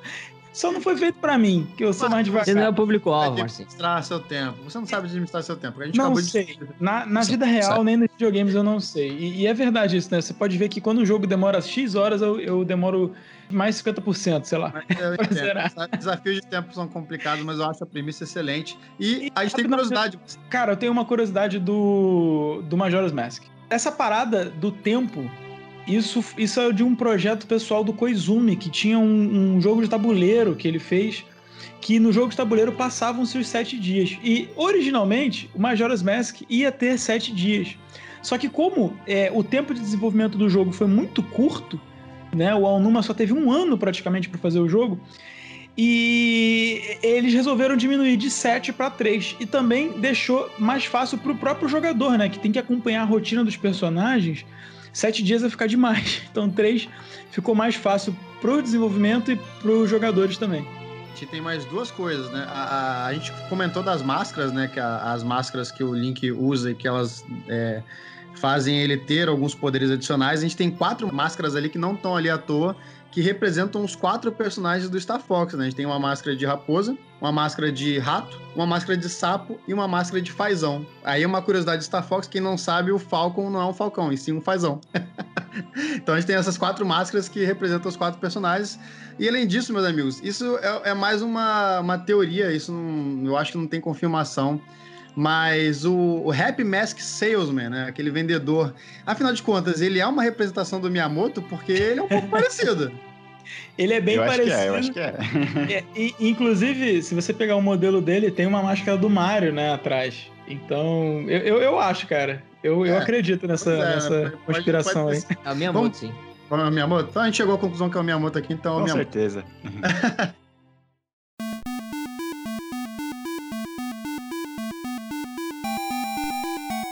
Em 2001, para Game Boy Color, nós tivemos o Oracle of Seasons e o Oracle of Ages, Marcinho. Dois jogos, Marcinho? Como é que é isso? Cara, dois jogos, eles começaram a ser desenvolvidos é... Eles deram uma Pokémonização, Pokémonização no, no Zelda, foi isso? mais ou menos. Cara, é, em 99, cara, Yoshiki Okamoto, que é o produtor de Street Fighter 2, ele chegou pro, pro Miyamoto e falou assim: Miyamoto, posso fazer um remake do Zelda pro, pro Game Boy Color? A Miyamoto falou: ok. um remake de Zeldinho pra Game Boy Color, né? Então pegou uma equipe da Capcom, juntou lá com uma galera da Nintendo e começaram a fazer um remake. E o jogo foi ficando bacana, foi ficando bacana. E aí evoluiu, meus amigos. O projeto evoluiu. eles, no caso, eles transformaram esse remake em uma trilogia. Eles fariam três jogos chamado The Triforce Trilogy, que seriam três jogos que se conectariam entre eles com um esquema de passwords, né? Ah, acabou que, o- que o projeto ficou muito demorado, o Game Boy Color já tava, a vida dele já estava acabando, e eles simplesmente, eh, ao invés de dois, de três jogos, transformaram em dois jogos. E você pode trocar passwords entre eles, né? Que é o Oracle of Ages e o Oracle of Seasons, tá? E, e é bacana ver que no próprio Oracle of Seasons tem muito resquício do Zelda 1, que era um remake, né? A primeira dungeon é muito parecida com a dungeon do Zelda 1. O primeiro boss é idêntico ao boss do Zelda 1. E tem outros dois bosses no jogo que também são, são exatamente iguais ao do Zelda 1, cara. E, e- e basicamente é um jogo que ele é feito na engine gráfica do Link's Awakening. E são dois jogos, eu não sei se os colegas jogaram, mas são dois jogos maravilhosos. Pra mim, os dois são melhores que o Link's Awakening. Eles têm itens bem mais interessantes. O Oracle of Seasons você pode viajar entre as quatro estações do ano e você ainda tem um submundo para você explorar. E no Oracle of Ages você vai do presente pro passado. Você tem várias montarias, cara. Tem o Ricky, que é um canguru, velho. Você, você, você vai na, na, na bolsa do canguru e o canguru vai dando porrada e pulando. Você tem o Mush, que é um, um urso, e o urso ele vai voando, cara. Você consegue voar quase que a tela inteira. E o Dimitri, que é um dodongo, meio crianção, assim, um filhote de dodongo, que você pode é, nadar com ele, né? É um jogo muito doido, cara. É um jogo muito doido. Ele foi desenvolvido aí em, em parceria com a Capcom. É, eu acho que ele tem um estilo artístico muito bom. A história realmente é, é é uma história que é meio apagadinha, mas é, de fato a história do Link's Awakening é melhor, é mais tocante e tal. Mas pra mim, esse casalzinho, Oracle of Ages e Oracle of Seasons, merecem muito um remake no Nintendo Switch, cara. Tinha que vir os dois no pacote só. A lá Link's Awakening, cara. Tinha que vir, porque esse- esses jogos, a, gameplay deles é, é divertida até hoje. E, cara, é- é- é- esse- essa mecânica de você trocar as estações, isso tem que voltar em algum jogo, cara. Eu, eu, eu fico olhando no Breath of the Wild e fico pensando nisso. Já pensou? Ia ser muito louco, cara. Tem no Animal Crossing, mas tem que esperar um ano inteiro. É, exatamente. Amigos, e depois, em 2002, no ano seguinte, para o Game Boy Advance dessa vez, nós tivemos o The Legend of Zelda Force Words. Cara, esse Force Words também, ele é produzido pela Capcom, né? Foi o jogo que veio antes do Minish Cap. O, o cartucho do Force Words para GBA, ele veio junto com um, um port do A Link to the Past. E, e basicamente Force Words é um jogo que você só pode jogar, né, com quatro jogadores. Então eu nunca tive a oportunidade de jogar. E você joga com quatro jogadores. É, é um multiplayer do Zelda, né? E depois em 2004 você teve o Force Words Adventures. Esse é da Nintendo mesmo, não é da Capcom. E é, é, é- é diferente, mas o conceito é o mesmo. Você tem que ter é, quatro jogadores e você precisa de quatro Game Boys pra jogar. Então é me- meio complicado a gente jogar aqui no Brasil, que já era difícil achar alguém, né, com GBA. Era. Era difícil, mano. Aí ia ter que ter quatro. É, foi um dos motivos de eu, de eu não ter jogado o Force de Game Boy Advance, é porque eu tinha a fitinha, mas não tinha com quem jogar. Você precisava do cabo Game Link, era todo um rolo, cara. Então, eu cheguei a jogar no GameCube, mas também joguei sozinho, que tinha a opção de você jogar apenas uma pessoa controlando os quatro links.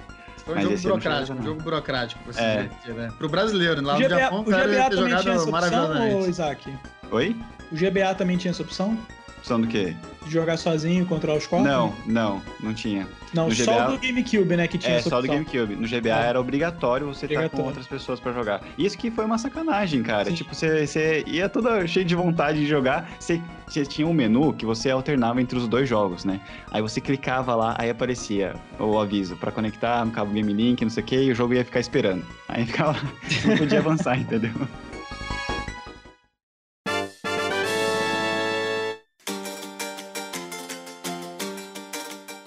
Pois bem, amigos, agora vamos para um jogão. Eu, inclusive, espero que esse jogo saia pro Switch a qualquer momento. Isaac, no ano de 2002, para GameCube, nós tivemos o The Wind Waker, rapaz. The Wind Waker. Wind Waker, lindo demais. Jogo injustiçado. É, eu comentei isso uh, ontem ou antes de ontem na, na live no Bom Dia Nintendo que eu faço de manhã na Twitch. E a gente tava meio que relembrando jogos e, tipo, jogos que podem chegar ao Nintendo Switch esse ano. E o Wind Waker tá listado aí, cara, como uma das possibilidades pro aniversário de Zelda. O Wind Waker, na época, foi um jogo que foi muito, uh, como posso dizer, crucificado. É um jogo que o aspecto visual dele não agradou na época. É, e as pessoas criticaram bastante a Nintendo por trazer um visual muito cartunesco. Mas, cara, é um jogo incrível. o gameplay do jogo é muito bom. E é um jogo que envelheceu muito bem, cara. Muito bem. Se você pega o Wind Waker, que é a versão HD do Wii U, cara, seus olhos brilham, assim, tipo, aquela coisa maravilhosa. Você tá no oceano, você tá no. ou até na terra firma mesmo, explorando alguma dungeon. O jogo é maravilhoso, cara. O Wind Waker é, me conquistou anos depois. Na época, que eu ainda. eu tinha 9 anos quando lançou o Wind Waker, eu não entendia. Eu queria uma coisa pegada Majora's Mask, porque já era viciadão em Majoras, né? Mas eu fui entender anos depois. Anos depois eu fui entender, mas Wind Waker é sensacional, cara. É um jogo que se você tiver o Wii U, você que tá ouvindo aqui, se você tiver o Wii U e não, nunca jogou, cara, o Wind Waker no Wii U, cara, corre, compra esse jogo, pelo amor de Deus. Ou espera sair no Switch, se você tiver o Switch. Porque é um jogo que merece ser jogado, cara. É um jogo que é sensacional. Do começo ao fim, muito bom. É, Isaac, bem que você falou dessa decepção das pessoas, isso aconteceu por quê, né? É, quando o GameCube foi anunciado, na Space World 2000, teve uma demo bem famosa do Link lutando contra o Ganondorf, né? É uma tech teve, demo para mostrar a, a, as, as capacidades ali do GameCube. E a galera esperava que fosse aquilo dali. Eu vou botar aqui a demo para o pessoal que tá no YouTube ver. Então, quando o Wind Waker chegou, cara, muita gente ficou extremamente decepcionada porque queria que, que queria ver aquele gráfico da Space World, né? Então, muita gente torceu o nariz pro jogo, muita gente olhou torto, e ao longo dos anos a galera foi falando: cara, mas esse jogo é bom pra caramba. Muita gente considera ele o melhor Zelda de todos. O jogo é muito bom, cara. E eu, eu fui um desses que eu só fui experimentar o jogo assim anos depois que eu peguei para jogar. Tipo, eu já tinha o meu Wii já, foi quando eu consegui o jogo para poder jogar. Eu não joguei ele no GameCube. E esse jogo para mim só tem um defeito. Eu acho ele curto. ele foi um pouco apressado, inclusive é, tem duas dungeons que oficialmente foram cortadas do jogo, né? E o Alnuma é, perguntaram para o Alnuma se no remake do, do Wii U, né, se fariam, se colocariam essas duas dungeons, e ele disse que não, porque já tinham usado essas duas dungeons em outros jogos, ou seja, a gente já jogou as dungeons cortadas do, do Wind Waker e, e não sabe, né? Mas esse jogo é maravilhoso, cara. O jogo é perfeito, é muito bom, é lindo. É, eu é, não é acho que ele é curto, não, mano. Ele é, eu, eu acho que ele é na medida certa. Você tem aí 25 a 30 horas para você fazer a campanha. Inclusive na versão HD eles melhoraram algumas coisas, deram mais velocidade pro barco, porque muitas pessoas reclamavam, né, de ter que reclamar, mas é, vamos Eu lá. acho curto em quantidade de dungeons. Eu, eu senti falta de, de uma, duas ah, dungeons a mais, três dungeons, comparado ao Ocarina of Time, entendeu? É que não era para ter dungeon, era para ser uma coisa mais exploração em alto mar, né? O Wind Waker, ele tem uma. Ele, ele, é, ele é gracioso por alguns motivos. Primeiro que você tem. Primeiro que o Link tem uma avó. Tem uma avózinha no jogo, mano. Você conhece a avó do Link ali naquele mundo. Uh, a trilha sonora de, do, do, da ilha que o, que o Link começa lá, é uma música que entra na tua alma, cara, ali.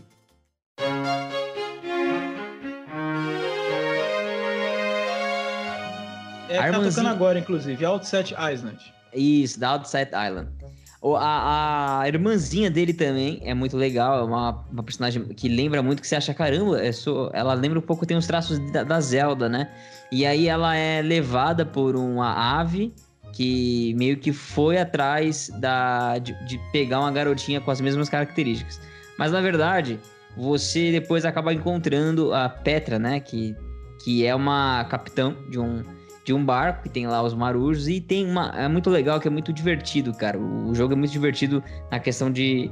Dos personagens são bem legais, as, as histórias são bem contadas e você vai navegando por aquele mar de forma livre, de forma aberta ali.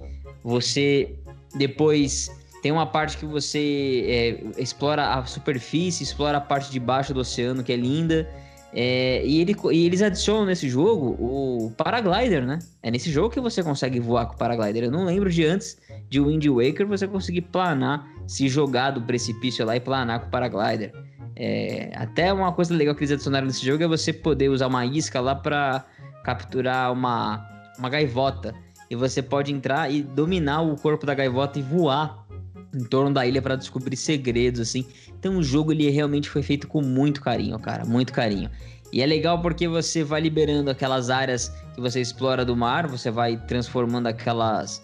É um mapa, você vai. É, vai transformando o mapa de uma forma.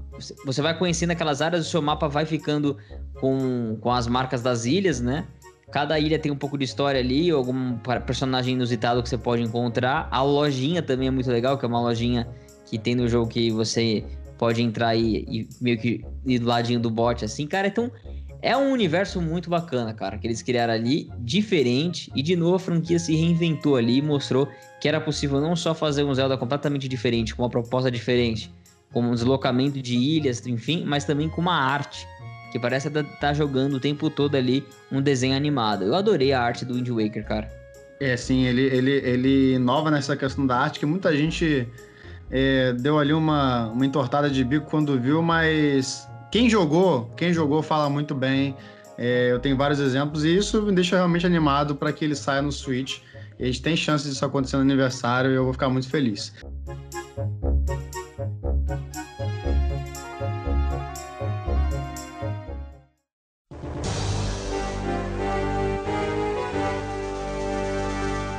Em 2004, Marcinho, nós tivemos pro Game Boy Advance um jogo que você fala muito bem, que é o Minish Cap, cara.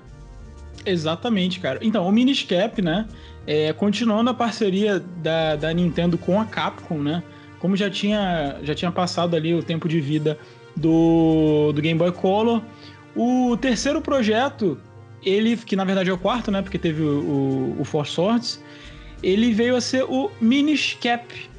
E ele tem um conceito totalmente inovador de você poder é, virar um link em miniatura, cara. Você tem um, um, um, mundo dos Picori, acho que é isso o nome, né? Picori. É, que são, são os, os, bichinhos pequenininhos ali. Você tem o chapéu do Link, que é o Ezlo, que tá aprisionado ali. E você pode é, ficar pequeno a qualquer momento. Então o jogo, o jogo vai sempre é, é viajando em dois mundos, só que agora é um mundo em miniatura e um mundo real, assim, tamanho real. É um jogo sensacional, cara. Tem muita coisa bacana. Você tem um momento do jogo que você vai pro céu também. Cara, é, que saudade. Tem, tem um tempinho que eu não jogo Miniscap, mas é um jogo incrível que eu preciso. O level design dele é tirar o chapéu, hein, Marcinho? O level muito, design desse jogo. Muito gráfico, level design, é todo. Esse jogo é maravilhoso. E a arte dele viva, né? É, é Sim, o, Link é muito bonitinho, cara. Muito é. da hora. É, eu acho que o, o Minish Cap é o melhor jogo de Game Boy já feito. Eu, de Zelda, né, no caso. E é interessante mencionar que eles introduziram pela primeira vez o rolamento do Link, cara, é, nesse jogo. Até então, não tinha nenhum jogo de Game Boy com rolamento. É, e nem também no Super Nintendo, no caso, não tinha. Então, eles colocaram ali um sistema de rolamento que funcionou muito bem. Você usa ele para se esquivar uh, dos ataques. É um jogo muito bacana. Eles contam aí, como o Marcinho falou, a história dos minis. E para quem tá perdido, sabe quando você quebra um vaso e sai rupees de dentro dele? Ou você corta uma grama e sai rupees, sai, sai qualquer item? Então, são os minis que são responsáveis por estar tá colocando aquelas coisas lá, entendeu? A Zelda é tão profundo, olha só pra você ver. São, a gente já falou de vários jogos aqui, e cada um conta um trechinho do que é desse universo gigantesco da série Zelda.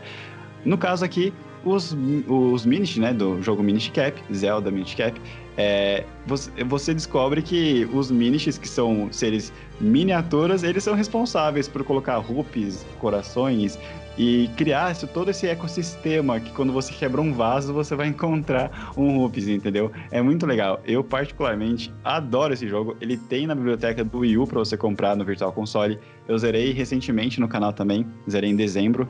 E, cara, Ai, cara, que jogo lindo. Eu joguei muito na minha infância esse jogo e foi muito bom ter rejogado. Torço para chegar no Switch porque eu vou jogar de novo. Esse jogo é muito bom, cara, é muito bom. E fora que ele também colocou vários itens bem diferentes, entendeu? Tipo, uma pegada de, de itens mesmo realmente únicos. Aquele vaso, né, cara? Sim, é então. Tem um que, que é um sugador, aí tem um outro que você também usa, a, no caso, tipo a peninha para você poder pular, que isso já existia, mas ok. É, tem uma que é as garras, que você consegue escavar a parede. Cara, é muito legal as coisas que eles criaram dentro desse jogo. E um dos diretores responsáveis pela história foi o Fuyabashi. E o Fuyabashi, ele também está envolvido com Force Swords, e ele escreveu Skyward Sword, que é a origem de tudo. Minish Cap, inclusive, ele é logo em sequência ali. Depois de Skyward Sword, ele já entra como sequência na timeline, por exemplo. Então é bem legal. É, é uma história incrível. Se quem puder jogar, jogue, porque vai adorar. E o, o, o, o principal inimigo da história também é um inimigo novo, colocado na série, né? Bem Sim, legal também. Vat. O, Va é, o Vat. Vat, torça um dia para ele retornar. Ele, é, ele tem uma personalidade muito única.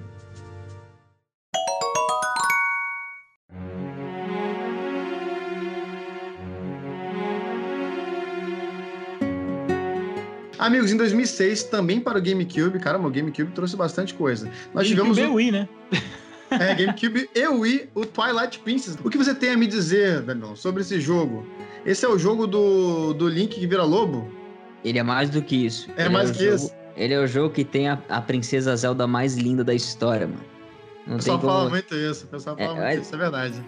É lindo, cara, é lindo.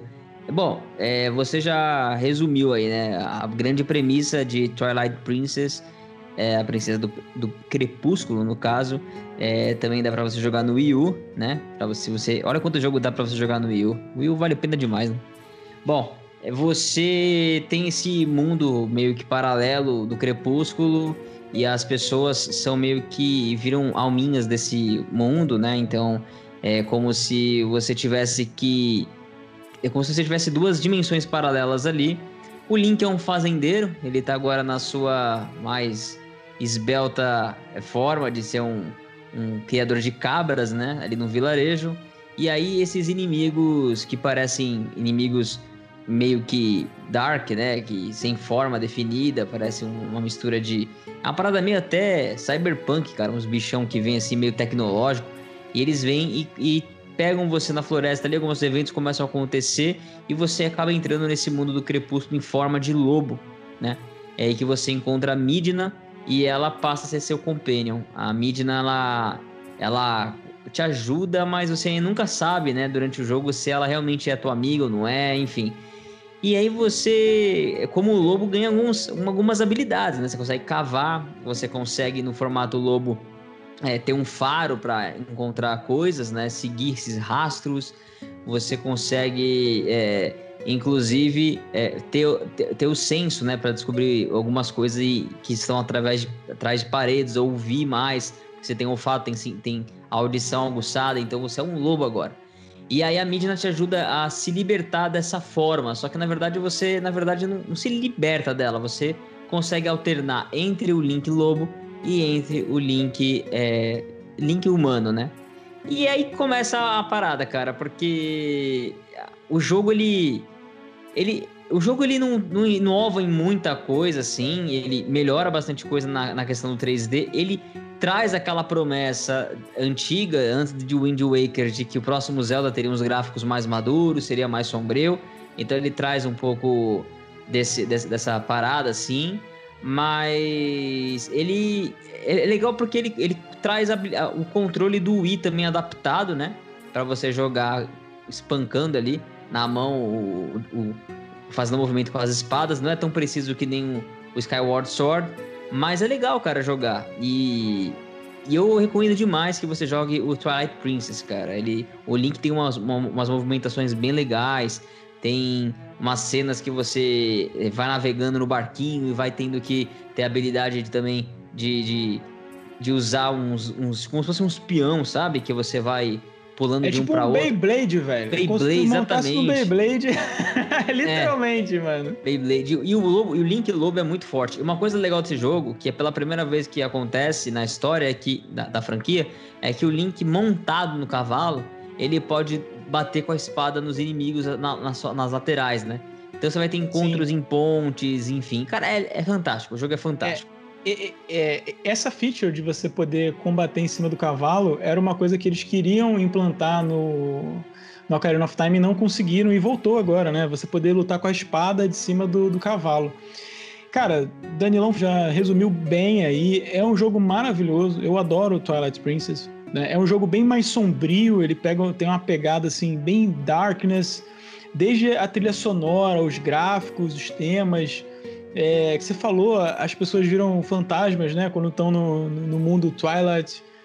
E assim, é, é, é, um jogaço, cara. É muito bacana, né? Eu acho que ainda prefiro o Wind Waker a ele, mas ele é um Zelda, assim, mais tradicional. para quem quer uma parada mais A Link to the Past, mais Ocarina of Time, o, o Twilight Princess, ele é como se fosse a, a, a, verdadeira sequência de Ocarina of Time. É Ocarina of Time 2.0, né?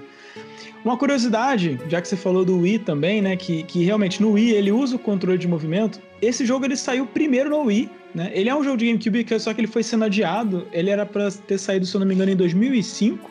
Só que como o GameCube já já já estava flopado, já a Nintendo já estava com a cabeça no Wii, vamos adiar o jogo, vamos lançar, transformar ele num título de lançamento para o Wii, né? E eles implementaram, né, o controle de movimento no jogo. É bem rudimentar, mas implementaram, né? Faz o barulhinho da espada também quando você ataca. Só que um, tinha um problema, Daniel. O Link é canhoto, cara. E aí, como é que você vai colocar na televisão com o Wii, sendo que a maioria das pessoas é destra, com o Link canhoto? Então o que, que eles fizeram? Inverte, né, mano?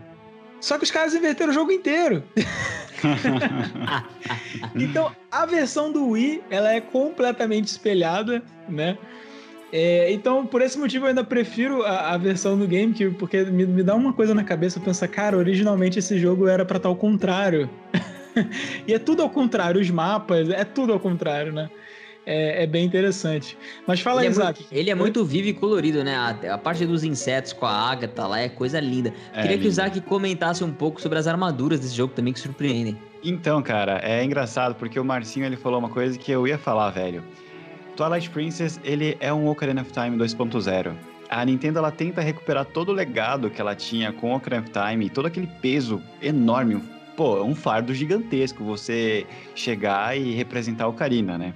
E a Nintendo ela tentou fazer isso uh, trazendo Twilight Princess, tanto que na reação das pessoas na E3, na época que foi apresentado em 2004, as pessoas vão à loucura, porque as pessoas veem lá o Link batalhando em cima do cavalo, não sei o quê, e a Nintendo ela fez muitas conexões com o Ocarina of Time. É até interessante a gente mencionar isso porque, por exemplo, a gente tem o Hero Shade, que é o Link de Ocarina of Time que a gente encontra com ele no jogo, que ele quer ensinar o Link, no caso do herói atual de Twilight, as técnicas, e ele, inclusive, ele cita que ele foi um herói esquecido no passado. É também tem o Templo do Tempo, cara. Porque assim, no Ocarina of Time, a gente tem o Templo do Tempo e a gente não tem uma dungeon. Quando você se torna adulto, você recebe o Medalhão da Luz e boa, você não passou nenhuma dungeon. Mas em Twilight Princess, eles revelam que realmente dentro daquele Templo do Tempo existia uma dungeon. É muito engraçado. E a chave é a Master Sword.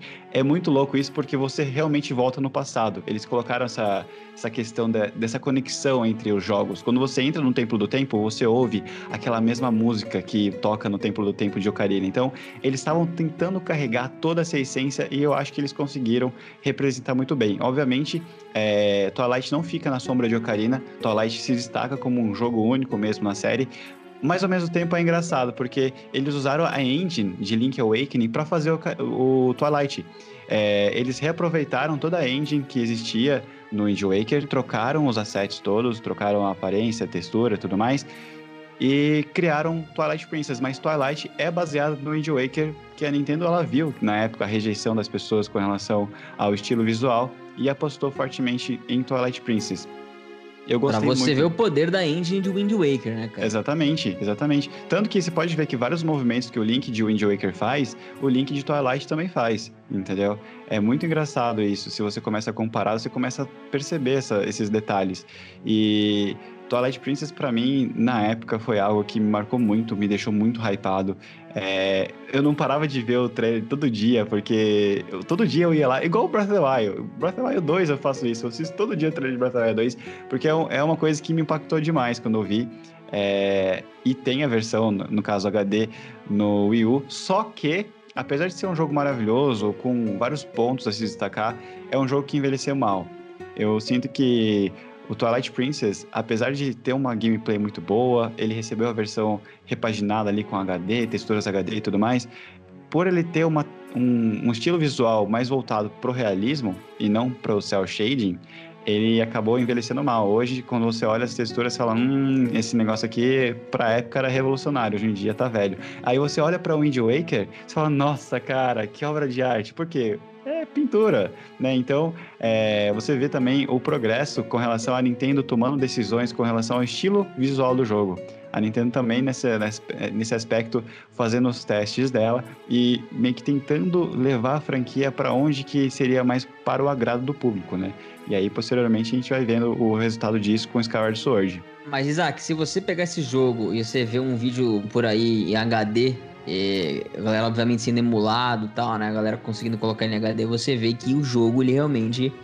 Eu acho que ele fica um pouco envelhecido mal, assim, na parte de movimentação, tudo, na modelagem, né, de, de movimentos, mas... É. é. mas, mas ele é um jogo muito rico de detalhe, Não, cara. é cheio de detalhe, igual a armadura, né? Até esqueci, eu, eu me empolguei falando da, dos detalhes, esqueci de falar das armaduras. Tem duas armaduras tinha... lindíssimas. Lindíssimas, muito detalhe. E o legal é que eles enriqueceram essa questão de troca de roupa, porque no Ocarina of Time você tinha lá né, a roupa vermelha e a roupa azul né? Gorons e Zoras. Aí no Twilight Princess você tem a roupa dos Zoras que você ganha é, em uma das missões para você dar progresso no seu jogo.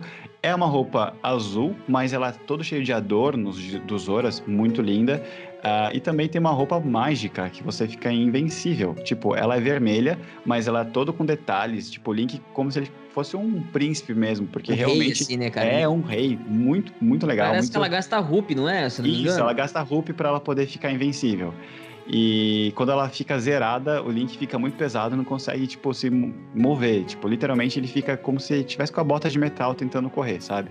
Mas é uma roupa lindíssima com muitos detalhes. O jogo tem, tem uma porrada de coisa. Tem o Hidden Shield também, né, no jogo.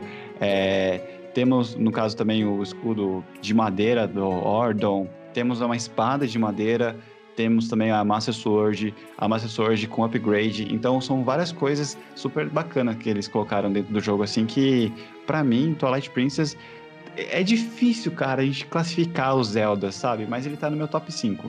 E a Midna, a Midna ruiva, meus amigos. Nossa, a Midna. Você vai ter que jogar para entender. É, tem que jogar para entender, para poder ver o final da história, cara. A Midna não é aquele bichinho feio que você tá vendo, não. A Midna Posso... é muito mais. Posso falar é, uma outra curiosidade, aproveitar que vocês falaram da Midna, eu lembrei Manda aqui. Brasa. A Midna ela fala inglês. Não dá para entender. É uma, uma atriz japonesa que, que dubla ela, né? E ela fala meio rápido. Só que se você pegar o que ela fala e botar bem devagar, ela fala um, um pedacinho da frase que tá escrita ali em inglês. É bem Caramba, interessante. Legal.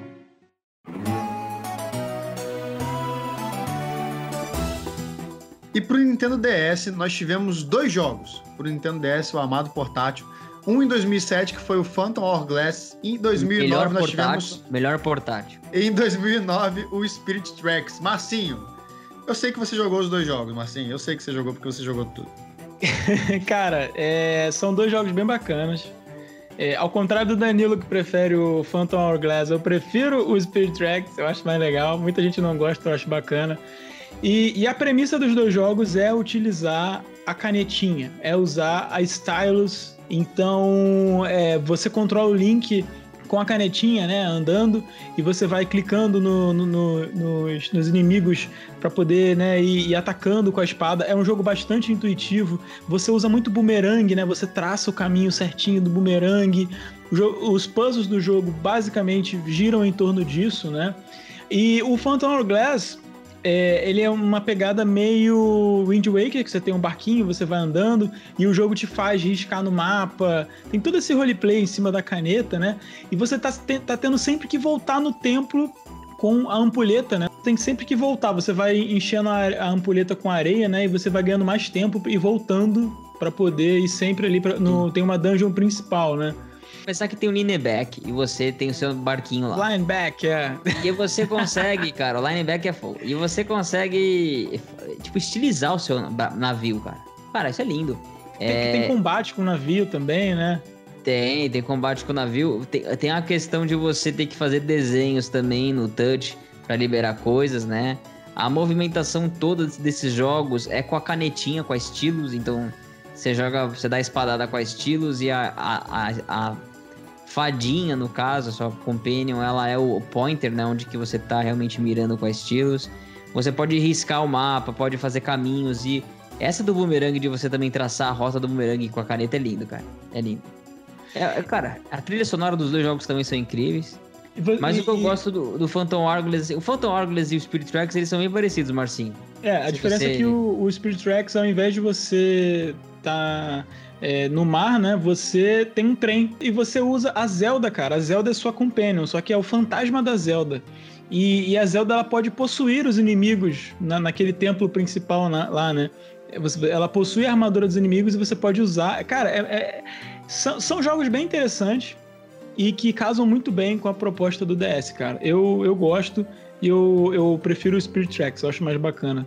Faz muito tempo que eu joguei esses dois jogos. Eu lembro que entre os dois eu tinha gostado mais do Phantom Hourglass. Lembro também que tinha um multiplayer, se eu não me engano, no Phantom Hourglass. Não sei se o Spirit Tracks tinha, mas eu cheguei até a jogar esse multiplayer ali com, com meu amigo. Não lembro direito como que era, tipo, minha memória tá péssima, eu não consigo lembrar que eu joguei bem pouco mesmo. Mas, cara, eu gostei bastante na época. E é, é engraçado, né? A Nintendo, ela sempre criando experiências em cima daquele dispositivo que ela tem na mão, né? Tipo, DS, você tem uma baita de uma experiência jogando na canetinha. Cara, é na canetinha, pô. Você pega o jogo, você não tá, não vai controlar o link na, no direcional, é na canetinha, velho. E funciona muito bem. É, e é e também uma coisa que é muito engraçada, porque você fica muito bugado quando você começa a olhar assim para a questão toda do Zelda. Wind Waker, uh, Phantom Hourglass, Speed Tracks são timeline do Link adulto, cara. E é, tipo, você olha assim, você fala, meu, é tipo, cartunesco, né? Mas é a timeline do Link adulto. É muito engraçado isso também. Ah, é, essa questão que eles criaram dentro do universo de Zelda, as timelines e tudo mais, porque olhando assim esteticamente, você, pô, não parece muito, mas é, né?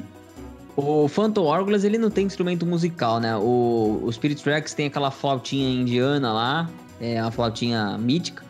E você lembra como que você toca a flauta no Spirit Tracks? Você segura com a stylus a, o touchscreen do DS e você pondo para esquerda ou para direita é onde a tua boca vai na flauta, na, naqueles canudos da flauta. E você assopra o 3DS e faz o, o e toca a flauta é, coloca, assoprando no, na, no tubinho certo ali. Então você movimenta o tubinho para esquerda, para direita, navega entre eles Pode e assopra crer. no DS. É lindo.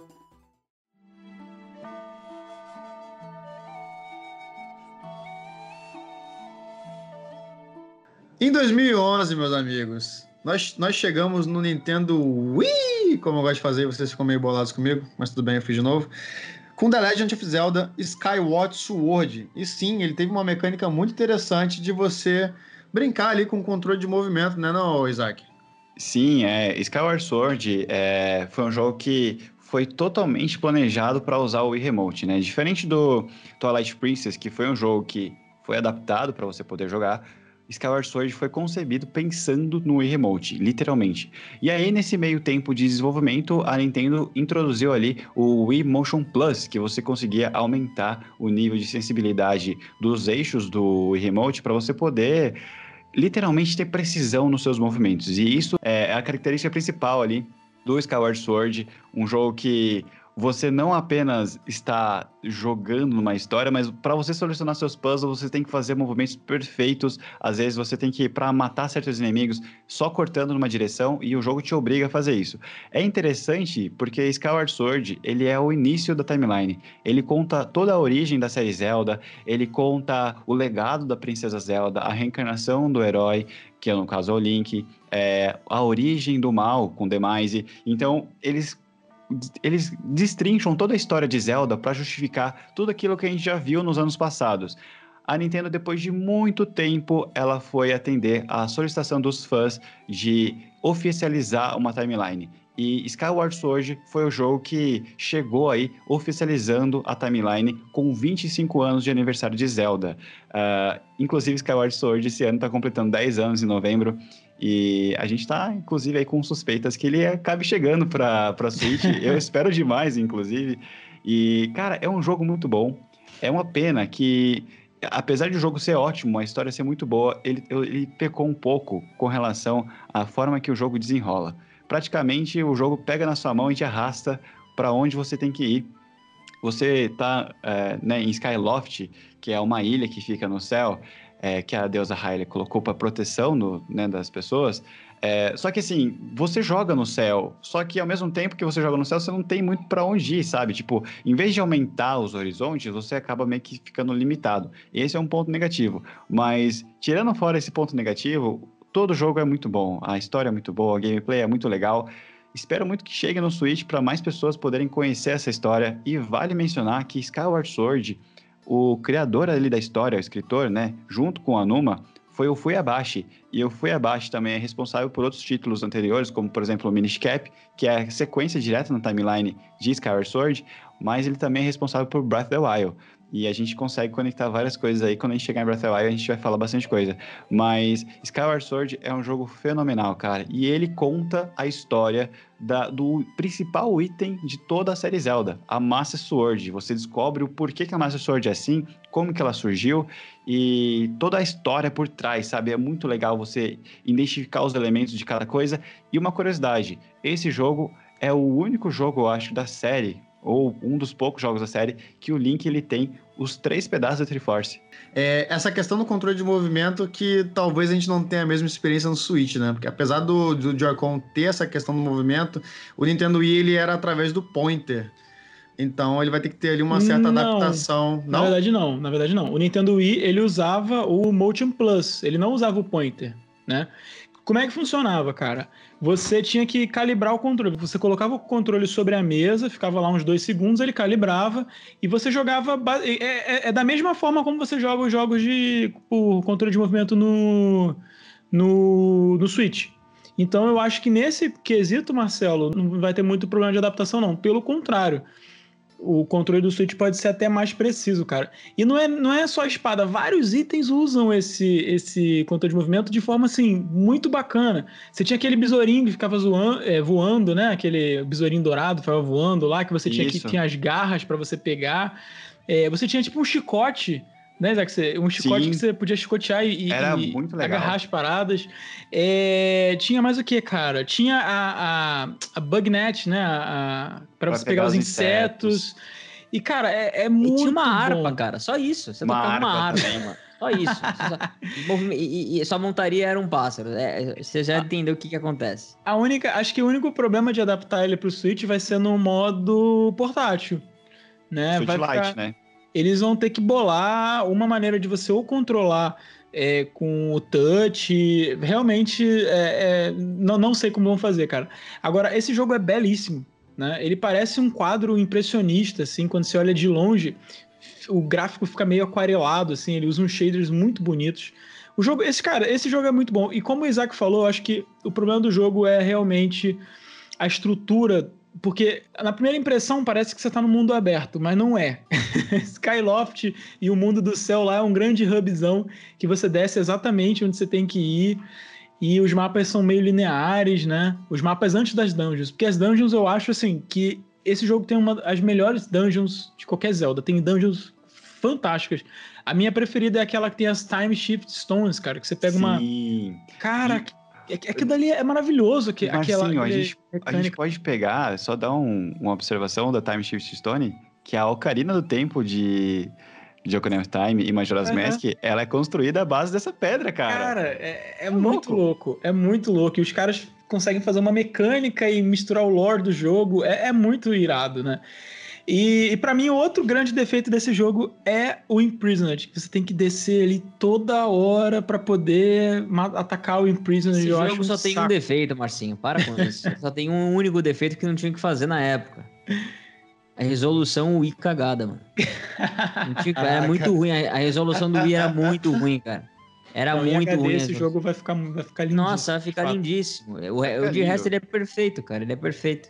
E vou te falar, você pular com. mergulhar do céu ali, aquela sensação, cara, de você, de você entrar não, numa área ali e cair num lugar completamente novo, você fala: caramba, é uma terra intocável por, por muitos anos aqui, as pessoas nem sabiam da existência disso. E a sua Master Sword, ela tem voz, cara, então você já entendeu, né? Ah, mas é- essa pra mim é, é- é outro defeito do jogo, é a Fai. A Fai é chata, ela podia ser quieta, cara. Principalmente porque eu adorava jogar, eu, eu gosto de usar minha bateria até o final, né? E, cara, porque a bateria quando tá no vermelho, ela ainda dura umas duas horas. Mas a Fai de 15 em 15 minutos ficava me lembrando, me chamando de pobre. É muito chato isso, cara. Me chama de pobre é melhor. Não, realmente, cara, a Fai ela acaba sendo um pouquinho chata. É, na verdade, é, talvez a Nintendo quis criar um- uma personagem também tão icônica quanto a Navy, né? Em Ocarina of Time, que é Hey Listen, Hey Listen. Então, em Skyward chato Sword. também, chato é, também, exatamente. E, e Skyward Sword é legal a gente ver aquela parada, que, é aquilo que eu tinha comentado. Ah, Wind Waker e Twilight Princess meio que criando parâmetros ali, a Nintendo tentando estudar qual seria o melhor caminho, e aí a Nintendo pega ah, um jogo com aspecto um pouco realista e taca em cima o cel shading e dá um visual todo impressionista ali, fica lindo demais. E isso gerou Breath of the Wild, cara, porque você vê claramente que Breath of the Wild é uma sequência de, de pesquisas que a Nintendo foi tentando se desenvolver ali até chegar num estilo visual agradável. E eu sinto que Skyward Sword já tá ali com o pezinho ali chegando naquele padrão Breath of the Wild, entendeu? E é um jogo muito lindo. Eu sei que vocês reclamaram da resolução do Wii, mas velho, mesmo na resolução do Wii, o jogo ainda é um arraso, cara. Eu digo isso porque eu comprei ano passado, final do ano, na eShop do Wii U para eu poder trazer para live. Paguei 20 dólares. O jogo, inclusive, está disponível, ainda dá para comprar no Wii U. É... Assim, apesar de a resolução, você ver que a resolução não tá em HD, o jogo ainda tá bonito, cara. Foi satisfatório, sabe? Não foi ruim, não. Eu gostei. E imaginar esse jogo em HD é tipo aquela experiência de você imaginar o Mario Galaxy, por exemplo, que o jogo já era lindo no Wii e vai chegar arrasando quando ele chegar no Switch. Mas eu imagino que a Nintendo ainda ela vai dar uma repaginada no jogo. Eu acho que ela não vai só mexer no aspecto visual, eu acho que ela vai ter que adaptar muito os controles. É, o, o, a questão do Wii Remote, né, que foi o jogo foi concebido pensando no Wii Remote, é, eu acho que, pelo menos na minha concepção, foi um, um controle que envelheceu mal. Eu joguei ano passado, eu não senti a mesma alegria de ter jogado ano passado. Tipo, quando eu joguei o jogo, na época, quando lançou, foi pura emoção. Pô, que legal, cara, novidade e tudo mais. Quando eu joguei o ano passado, eu já tava ficando irritado com os movimentos, porque às vezes o Motion Plus não é muito preciso e aí você fica todo bugado para você poder fazer as coisas. Então, essa questão realmente para mim foi uma coisa, uma coisa que eu torço para ser removido, sabe? Eu acho que se chegar no Switch, eu quero que eles removam a questão de você ser obrigado a ficar usando o controle de movimento.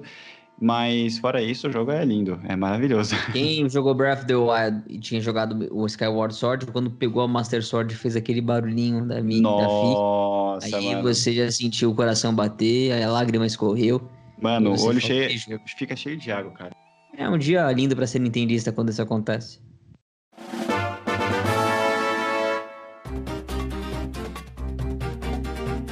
Para o Nintendo 3DS, e esse sim, Danilo, foi também um belo portátil. Nós tivemos dois jogos. Nós tivemos em 2013 o A Link Between Worlds, que eu acho que é o próximo jogo Zelda que eu vou jogar na minha lista. E nós tivemos o Triforce Heroes, Danilão.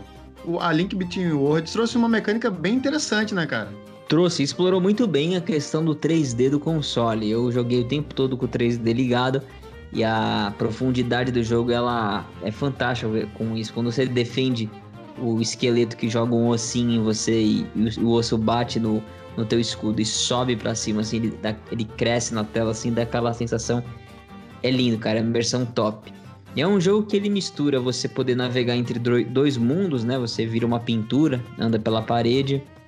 Tem uma parte nostálgica que tem uma máscara da Majora, assim, pendurada na parede. Você, como tá em forma de pintura, vai andando, você para bem nela, parece estar vestindo a máscara, assim, bem legal. Isso foi uma surpresa para os fãs. Mas é um jogo que ele ele dá uma reinventada, né, Isaac, no que era o A Link to the Past. Ele traz muito bem todo aquele mundo é, nostálgico para quem jogou A Link to the Past, mas ele te mostra um outro lado da moeda, o lado sombrio daquilo tudo e como as coisas estão inter- intercaladas, né? Que é a Laru, Laruli, né? Que é Isso, Loruli. Laruli, É. isso. Isso, é, então, eu achei muito legal eles pegarem a, o, vamos dizer assim, o universo de A Link to the Past, né, apesar de ser Harley em boa parte dos Zeldas, eles literalmente colocaram uma continuação direta anos depois de A Link to the Past com A Link Between Worlds. É um jogo muito bom. Mais uma vez a gente vê a Nintendo adaptando muito bem os seus jogos para sua tecnologia, né? Então, 3DS, igual o Danilo falou, você tinha aquela sensação imersiva. É, é muito legal que no desenvolvimento do jogo, é, o, o, jogo tem uma visão meio de cima, mas o jogo todo ele é, proje é projetado, é, se eu não me engano, agora eu posso errar a, a, com relação ao, ao, grau, mas é 45 graus. Não é, não chega a ser a 90 graus a projeção do, do mapa, essas coisas. Eles tiveram Acho que, que é fazer, isso mesmo, é, é, isso mesmo. Eles projetaram o jogo inteiro, o mapa todo é todo torto. Se você tiver uma câmera livre para você poder olhar assim numa direção que um player não tem, o mapa é todo diagonal, é muito engraçado. A Nintendo ela fez isso muito bem. Cara, é fenomenal como a Nintendo consegue desenvolver o jogo, né? E aí tem toda essa questão também sombria, colocando aí o Lorule, né? E é interessante, Danilo, que existe toda uma teoria de Lorule ser conectado com o Termina. É, como Caramba, essa eu não conhecia, cara. Sim, eu conhecia teoria... a história de que ela cria o balanço, né? Então, se tem uma princesa Zelda de um lado, do outro lado existe algo, uma outra personagem que contrapõe. Se existe o Link de um lado, tem um outro Link do outro lado. Então eles são meio que opostos que são mundos paralelos assim. Isso.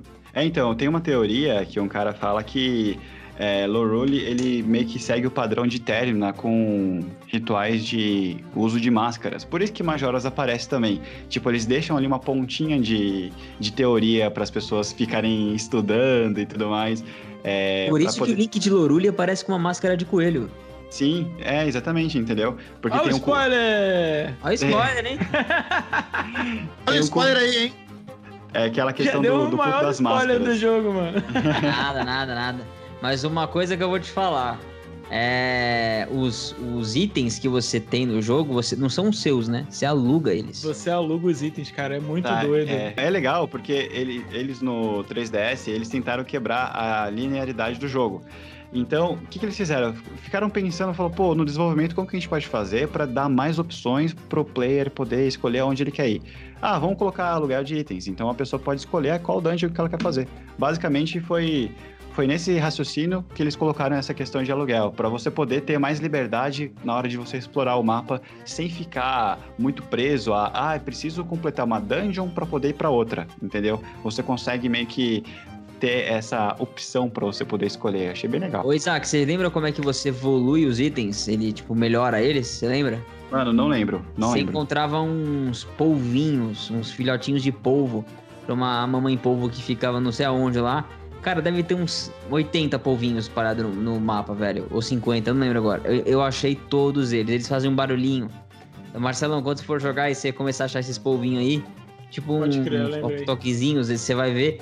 E aí ela fica feliz, ela pega e suga a tua arma, se eu, não, se eu me recordo, e ela gospe uma arma melhor, assim. E cara, eu achei todos eles quando eu joguei. E eu gostei do vilão. O vilão desse jogo é bem legal, bem. É, foi um dos caras que a gente achou, inclusive, que era o vilão do meio que ligado ali no, no Hyrule... Age of Calamity, né? Age of Calamity, é. Age of Calamity, é.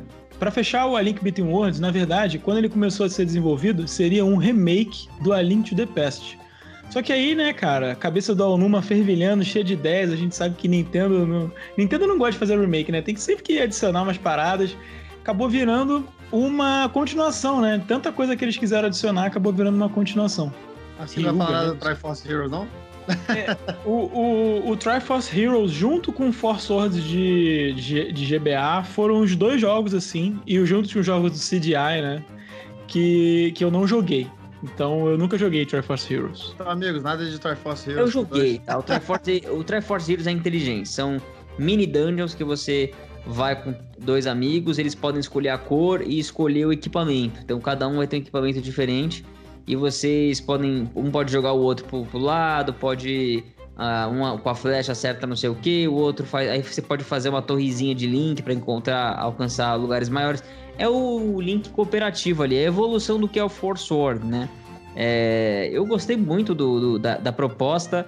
Tanto Force Sword quanto, quanto Triforce Heroes, eles, eles são bem legais. Mas o problema é que é aquilo, a gente não achava pessoa para jogar, cara. Ainda que o Triforce Heroes Teve uma demo depois que podia até experimentar com os amigos e teve mais gente nessa época. Mas assim, é, é aquele jogo que você sabe que se, se você comprar, você não vai achar ninguém para jogar com você, entendeu? Então, é, se vier de novo um jogo desse pro Switch de cooperação, eu espero que venha, né? Um, um Zelda nessa pegada. Eu, eu, queria que fosse uma coisa meio que tipo matchmaking, sabe? Você entra. O Triforce Heroes acho que até tinha, né, Isaac? Um matchmaking. Se encontrar pessoas aleatórias, mas as pessoas ficam Se não me engano, tinha, cara, tinha. Assim, no Triforce Heroes, é, eu achei que a proposta do jogo foi muito boa com relação a essa questão de multiplayer, igual vocês falaram, uma evolução do Force Sword. Mas eu achei péssimo o enredo. Eu achei que não precisava ser classificado como um Zelda dentro de uma timeline, sabe? Sim, é raso, ele é raso demais. É, eu não gostei. Eu achei que o jogo foi muito eles tentaram inventar uma história ali e tudo mais. É, e sei lá, cara, eu acho que ficaria melhor como um minigame se eles usassem o marketing todo baseando, ah, Triforce Heroes, um minigame aqui que você pode jogar com seus amigos, do que realmente colocar ele dentro da série Zelda, dentro da timeline. Achei que isso foi um, exagero. Particularmente, não gostei. Até porque as roupinhas dos links é bem de, de zoação. De, de... Sim, é concurso de beleza, entendeu? É. É um negócio muito doido. Mas é legal, é um joguinho bacana.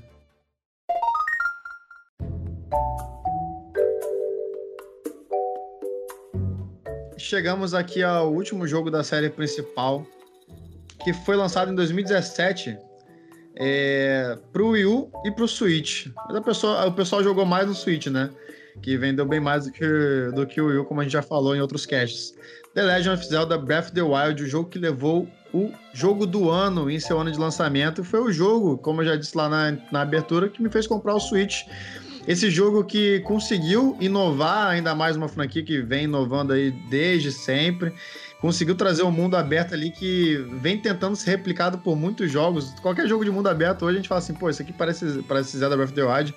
E, cara, eu digo mais, ele, ele, me, ele me surpreendeu muito positivamente, acho que acredito que todo mundo. A gente tá muito empolgado pra continuação, que a gente espera que saia esse ano. E, Isaac, tem gente que joga esse jogo até hoje, né, Isaac, meu amigo? Ah, meu amigo, eu jogo, eu acho que já tô, sei lá, eu já zerei Zelda em live, não sei quantas vezes, mano. Acho que eu tô jogando a oitava vez. O canal nasceu por causa desse jogo. Né? Exatamente, né? exatamente. comentários. Acho que é. podia tirar da pauta esse jogo aí, porque tem que falar. eu, montei, é. eu montei meu canal em 2017 por conta de Breath of the Wild. É, em 2016, eu já tava né, naquela hype do, do, do, novo Zelda, né? Tipo, pô, quero ver o novo Zelda e tal. Aí a Nintendo vem na E3 e traz aquele trailer maravilhoso é, de Breath of the Wild, mostrando aquele universo. Perfeição total. E aí naquele dia eu falei, cara, eu não sei como eu vou fazer. Na época eu tava sem console. É, e tava também sem grana, então não, não, não, tinha possibilidade de eu comprar. Falei, cara, eu não sei como eu vou fazer, mas ano que vem eu vou comprar um Zelda Breath of the Wild e um console da Nintendo. Na época a gente não tinha o Switch ainda, tinha rumores do NX. Para mim ainda era uma coisa assim, tipo, muito uh, absurda pensar que eu poderia conseguir comprar um console da Nintendo no lançamento. E foi, cara, no lançamento, consegui comprar meu suitão. Chegou dia 10 de março com Breath of the Wild. E aí, cara, foi por emoção. Um mês e meio depois, dia 27 de abril, eu fiz meu canal para poder compartilhar os gameplays mais loucos uh, do YouTube, cara. E meio que o negócio foi, foi ficando popular, velho. Tipo, tem vídeo meu que, sei lá, tem 3, 4 milhões de views, entendeu? Então, eu montei meu canal pelo amor de Zelda, mas também por conta de Breath of the Wild, essa, esse impacto que o jogo é, entendeu? E a gente começa a analisar Breath of the Wild. Breath of the Wild é um jogo que a Nintendo não se preocupou muito com a timeline, se a gente parar pra pensar, porque é um jogo que tem elementos de todas as timelines. É um jogo que passa aí.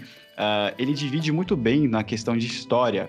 Né? No livro Create a Champion, a Nintendo conta detalhes de, de, do período histórico que passa Breath of the Wild. Então, Breath of the Wild, ele tá à, à frente de 10 mil anos de uma história passada que a gente ainda não conhece, e todos os jogos anteriores a isso é a era do mito. Então, tipo, a Nintendo ela deixou bem distanciado o Breath of the Wild de tudo que existia da série Zelda e chegou arrasando, cara. Chegou mostrando como que funcionava novamente um jogo de mundo aberto, de você ser ter a livre escolha e aquela coisa que é a essência do primeiro jogo. Você vai para onde você quiser, você vai ter os seus riscos, você vai morrer, você vai ter game over, mas isso é mecânica do jogo entendeu? E, e o mais legal é que Breath of the Wild foi o jogo do ano, foi um fenômeno. Vendeu, acho que só no Switch, 21 milhões, se eu não me engano, para 22, alguma coisa assim. É, cara, acho que no histórico da série Zelda, eu acho que nenhum Zelda vendeu tanto quanto esse jogo fora a base do Wii U, que vendeu também pra caramba. E eu tô muito ansioso pra Breath of the Wild 2. Eu sinto que vai ser um refinamento, assim como na época de Ocarina e Majoras, Breath of the Wild 2 também vai ser um refinamento de tudo que a gente imagina de Breath of the Wild. Vai chegar arrasando, cara. Eu adoro esse jogo. Tem muita curiosidade, é muita coisa, tem muita coisa para falar de Breath of the Wild.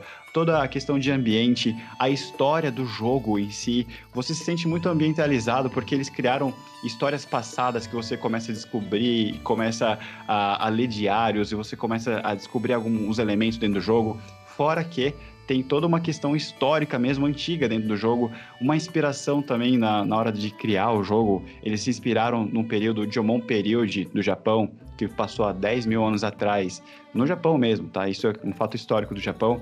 E aí eles pegaram os vasos, as cerâmicas antigas, eles olharam para as cerâmicas e criaram os guardiões dentro do Breath of the Wild. Então, é, tipo, é muito engraçado toda essa conexão histórica do Japão com o Breath of the Wild. Eles também basearam no mapa de Kyoto, cidade de Kyoto, eles ficavam mapeando a cidade para criar os pontos dentro de Breath of the Wild. Então, é um jogo que tem muita história, é muito complexo e eu adoro, cara. Quem nunca jogou esse jogo precisa jogar. É, ele é um jogo que é, é aquilo, aquilo que você falou, ele te dá a liberdade para ir onde você quiser, te dá a liberdade para você fazer o que quiser.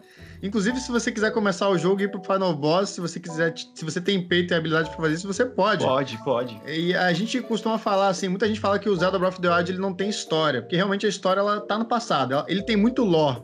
E a gente espera é, é, que tenha uma inversão disso nos dois, né? Que a gente viva uma nova história e ao lado da Zelda, né? Que, que, vai ser incrível. Sim, com certeza. Eles. Uma das coisas que ficou mais é, intrigante na série Breath of the Wild pouca gente tem conhecimento, mas a Nintendo em si, ela descreve bastante essa tribo no livro Crazy Champion, que são os Zonais. Os Zonais é uma tribo extinta, que eles falam que foi extinta há muito tempo atrás. É uma tribo mágica que representava ali a região da coragem. E, e em Breath of the Wild a gente tem muita influência dos Zonais. São várias regiões mágicas que a gente vê ali. Uh, por exemplo, tem uma região de Breath of the Wild que é toda escura, você não consegue enxergar nada é uma região mágica que os Zonais fizeram uma magia lá. Uh, os labirintos, que são mágicos, você está naquele labirinto, foi, foram os Zonais que criaram aquele labirinto, e a sua recompensa, você ganha o Sete Bárbaro, né? Você ganha capacete, peitoral e pernas, que é o Sete Bárbaro criado pelos Zonais, que aumenta o seu ataque com base no aumento da sua coragem. Então é muito engraçado toda essa lore que eles colocaram, e quando a gente vê Breath of the Wild 2, a gente vê ali algumas cenas, a parede, uh, alguns detalhes que a gente consegue notar. Eles deixaram muito presente essas características zonais. Então pode ser que a Nintendo deixou essa ponta solta de Breath of the Wild para poder explorar é, essa questão histórica dos zonais, uma tribo extinta e tudo mais, no Breath of the Wild 2. Vai ser incrível, cara, incrível. Cara, Breath of the Wild é um jogo que mexe com a gente, sabe? Eu, eu lembro, assim, é, da primeira vez que eu vi, cara, lá na E3 2014. Inclusive, esse jogo que era o que faltava para eu comprar um Wii U. Porque a gente já fez até um podcast aqui sobre o Wii U, começou devagar e tal. E aí eu falei, cara, ainda, tipo, ok, tem alguns jogos bacanas, mas ainda não é o suficiente para eu comprar. Aí veio na E3 é, a entrevista do Alnuma, aí, no, aí veio, veio aquela, aquela parte, aquela perseguição, né? Do guardião seguindo o Link, aí o Link pula e dá uma flechada. Aí o trailer acaba 2015. Aí eu, cara, é o que faltava, mano. Eu preciso jogar esse jogo, tá, tá incrível. E aí é, foram saindo depois disso várias entrevistas, várias gameplays, várias coisas. E foi adiando, foi adiando, foi adiando, até que finalmente, né, chegou em 2017. E, cara, que, que jogo, cara, que jogo. É, eu tenho um arrependimento com Breath of the Wild, foi porque eu, eu acho que eu, eu vi tanta coisa do jogo, cara. Eu vi tanta teoria, eu assisti tanto aquela Treehouse, que eu acho que isso quebrou um pouco a, o primeiro impacto que teve, né? Mas, mano, não ainda assim foi, foi muito impactante, cara. Quando você sai na, da, da Shrine of Resurrection, mano, che chegou a me escorrer uma lagriminha, assim, de emoção de falar: caraca, finalmente eu tô colocando a mão nisso. Tipo, é, é, é diferente, cara, porque é, não, não que os outros Zeldas sejam ruins, óbvio que não. O Skyward Sword tinha sido maravilhoso, todos os jogos maravilhosos. Mas não sei, cara, Breath of the Wild tem um ar de novidade, tem um ar de, tipo assim, de, de que a, a série Zelda, ela deu tanto pro mundo dos games, né? E agora o Breath of the Wild voltou se inspirando em, em, em vários outros jogos, né? É, claramente o, o, o Miyamoto citam jogos como Skyrim, é, Assassin's Creed, RPGs ocidentais também, e, e criaram uma, uma, parada assim completamente nova e que de 2017 para cá tá inspirando outros vários jogos. Então é, é, é meio que uma parada cíclica, assim, cara. É um jogo muito mágico, é um jogo muito bom. Eu zerei ele, comi ele com farinha no, no Wii U. E depois que eu comprei meu Switch, eu comi ele com farinha de novo, zerei no, no Master Mode com as DLCs. É, é, é um jogo muito bom, cara. É um jogo sensacional. É, se tem alguma coisa que eu, que eu posso reclamar do jogo, eu acho que eu não gostei muito do final.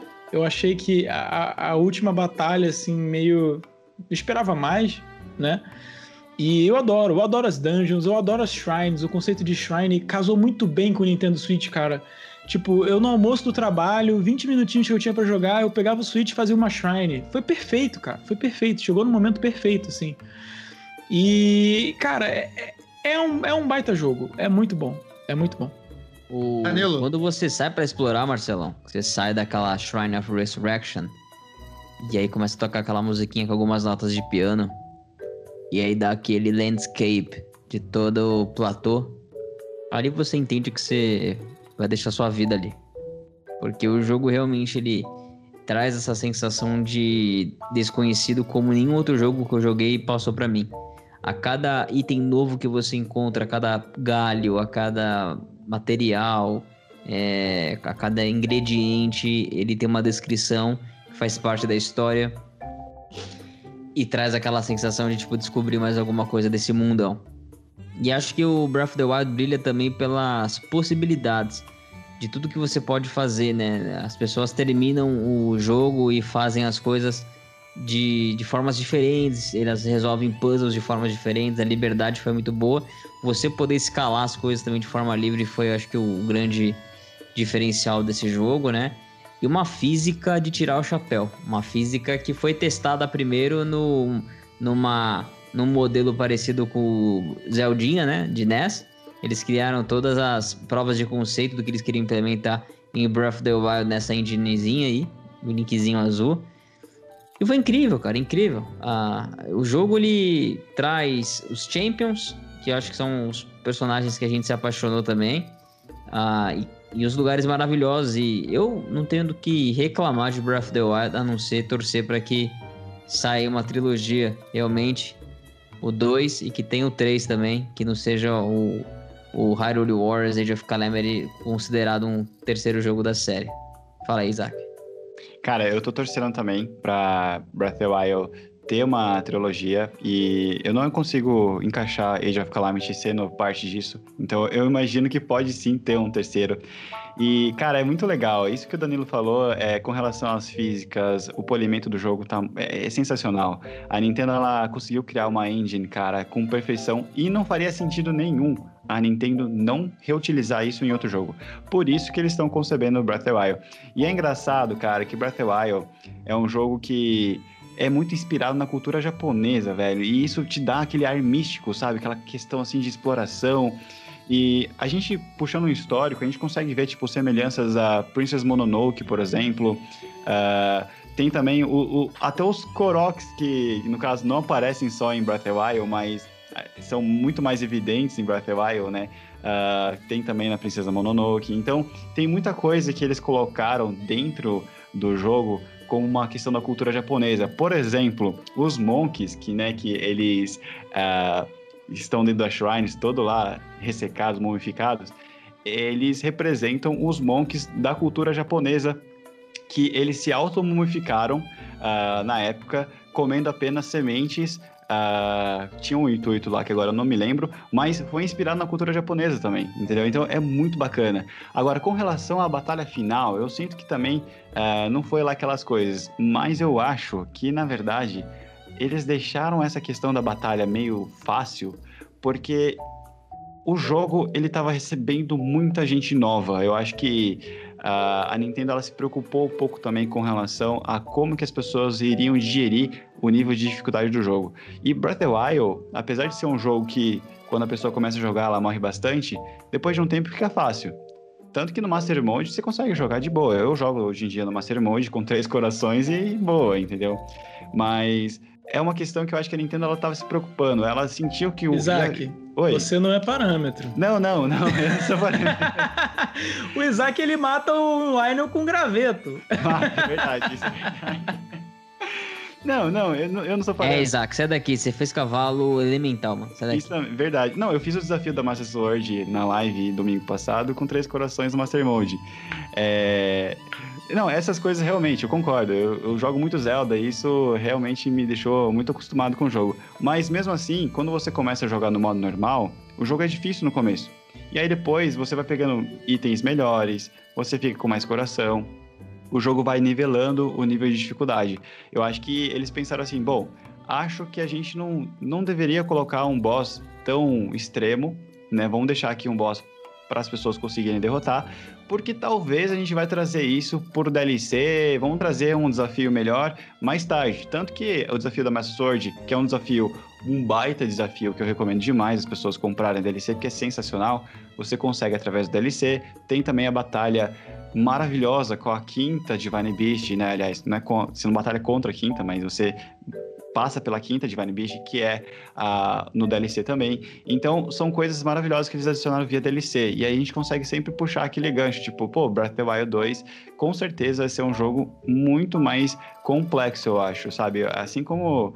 Eu, eu imagino muito a comparação, tipo, Ocarina e Majoras. Majoras é um jogo que ele presume que você já tem uma basezinha ali do que você entende do, do universo de Zelda e coloca mais dificuldade. E eu acho que é mais ou menos isso. Eu acho que eh, Breath of the Wild 2 vai ter toda essa questão de dificuldade. Mas toda a questão da lore de Zelda, Breath of the Wild, ele veio muito enriquecido com isso, cara. Eles colocaram muita coisa e ao mesmo tempo que eles colocaram muita coisa, confunde muito a cabeça de todo mundo. Porque você fala, cara, aonde que tá esse jogo na timeline? Porque você vê, por exemplo, você vê os Horas que não estão modificados pela raiva, ou seja, não é herói derrotado. Você vê os ritos que só existem ah, no, na, herói do tempo, no- na linha do tempo do herói adulto, o Wind Waker, por exemplo. E aí você tem também características do Child, que é do Link criança, com vários elementos dentro do mapa. Então, tipo, é- o jogo é uma fusão de tudo e mais uma vez a Nintendo mostrando que ela não se preocupa tanto com timeline, mas ela sempre tenta atender o público, né? Então, a gente tem Breath of the Wild aí cheio de coisa, cheio de mistério. Eles tacaram Breath of the Wild lá pra frente mesmo pra realmente não levantar muito questionamento, tipo, pô, por que, que você não encaixou isso ou aquilo? O jogo ele tá próximo a tal a tal período, entendeu? E é engraçado que, por exemplo, com relação aos zonais, né, que eu tinha comentado com vocês que é uma civilização antiga, apesar de existir todas as referências aos zonais, a gente também não tem nada de informação. A gente tem várias torres mágicas dentro de Breath of the Wild, que são torres que, inclusive, às vezes você encontra pedra, baú, você levanta, tem um Korok lá, é, parece uns pilares no meio do mapa. O livro Creative Champions descreve essas torres como torres mágicas que ninguém sabe o propósito delas. Então, tipo, eles deixaram várias coisas ali no dentro do mapa de Breath of the Wild para você poder explorar e que talvez no futuro, talvez Breath of the Wild 2, a gente tenha mais detalhes. Mas eu espero muito, cara, que Breath of the Wild seja uma trilogia. Eu acho que combinaria demais com a proposta. Eu até falo brincando assim: Breath of the Wild 1 é o despertar do Link. Breath of the Wild 2 seria o despertar do Ganondorf. E Breath of the Wild 3, sei lá, despertar de alguma coisa. Tipo, fazendo uma trilogia, algo tipo muito maior. Não, não sei, cara. A imaginação vai longe. Mas eu- quanto mais Zelda, melhor. Eu só sei disso. Mas eu acho que a Nintendo vai apostar muito Despertar da força, né? O Despertar da Força, é. Ah, e assim, cara, eu acho que a Nintendo vai apostar muito nessa fórmula de Breath of the Wild. Eu acho que eles conseguiram chegar num parâmetro visual, que é aquilo que a gente tinha comentado. Wind Waker, Twilight Princess, Skyward Sword, Breath of the Wild. Breath of the Wild chegou num ponto ali de equilíbrio entre aquele aspecto realista, mais uma pintura, mas é agradável, é um- uma coisa muito ah, atemporal. Tipo, mano, se você for jogar Breath of the Wild daqui a 10 anos, você fala, velho, que jogo lindo, entendeu? Daqui a 15 anos, 20 anos, o jogo ainda vai continuar bonito. Então eles chegaram num, num parâmetro ali de beleza do jogo que é, que é incrível. Eu quero muito que, que a Nintendo continue investindo nessa ideia e Breath of the Wild foi revolucionário, cara. Eles conseguiram ensinar e puxaram toda aquela questão da origem da série Zelda e trazendo também, obviamente, outros elementos inovadores. Acho que a única coisa que talvez eu foi o que eu mais senti falta em Breath of the Wild foi a exploração de cavernas, que Hello Breath of the Wild 2, né? A gente bem provável que a gente vai ter alguma coisa parecida com isso em Breath of the Wild 2 e dungeons, cara, porque a gente tem shrines que são vários uh, mini puzzles fragmentados por todo o mapa e é maravilhoso é, resolver as shrines, mas dungeons seria bem interessante também, tipo, não só as Divine Beasts, mas literalmente dungeons e templos, sabe? Breath of the Wild é um jogo que tem uh, referências a outras séries, outros jogos da série. Por exemplo, Arbitrated Grounds existe no deserto de Breath of the Wild. Arbitrated Grounds foi o, o local de selamento do Ganondorf em Twilight Princess.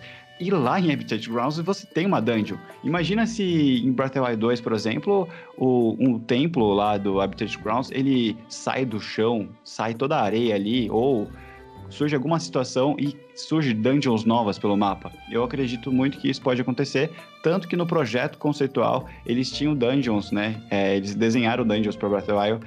Não chegou a, a, a, sair do papel, mas é legal de ver isso, sabe? A Breath of the Wild também ele veio com todo esse renovo, essa questão bem fresh mesmo, porque a Nintendo, além de ela tá com uma mente muito aberta para tentar reinventar a franquia e, cara, não é fácil você reinventar uma franquia por 30 anos e agora chegando a 35 anos. Quando lançou Breath of the Wild, eu tinha saído ali, né? Era 31 anos, acho, se não me engano. E, pô, reinventar uma franquia por 31 anos, trazendo coisas novas, é difícil. E a Nintendo, ela tava muito aberta a pessoas é, novas né, nessa área de desenvolvimento de games. Tanto que a Nintendo pegou muita ideia da, da equipe nova dela, o pessoal tacou várias ideias muito doidas, cara. E a Nintendo foi lá refinando, o Anuma foi filtrando e chegou no que é Breath of the Wild. Eu adoro Breath of the Wild e recomendo demais para todo mundo que não jogou, vocês devem jogar. As pessoas que acompanham o meu canal, algumas pessoas falam, cara, eu vou comprar Breath of the Wild de tanto você fala, porque, velho, é o jogo da minha vida, mano. E Breath of the Wild 2 com certeza vai ser o jogo da minha vida de novo. Cara, foi um, foi um Veio do coração essa aí, hein, Isaac? Veio do coração essa aí. Mas você tá certo, cara. Ele, ele é o jogo da sua vida, ele é o jogo da vida de muita gente. E ele vai ficar marcado para a história, assim como o Ocarina of Time ficou marcado, né? É, é, até difícil, né? Muita gente acha o Breath of the Wild o melhor Zelda de todos, tem gente que achou Ocarina. Eu acho que cada, cada um deles teve a, a sua importância no seu tempo, né? E aí isso vai ser lembrado. Né? Daqui a 35 anos a gente vai lembrar do Breath of the Wild com certeza.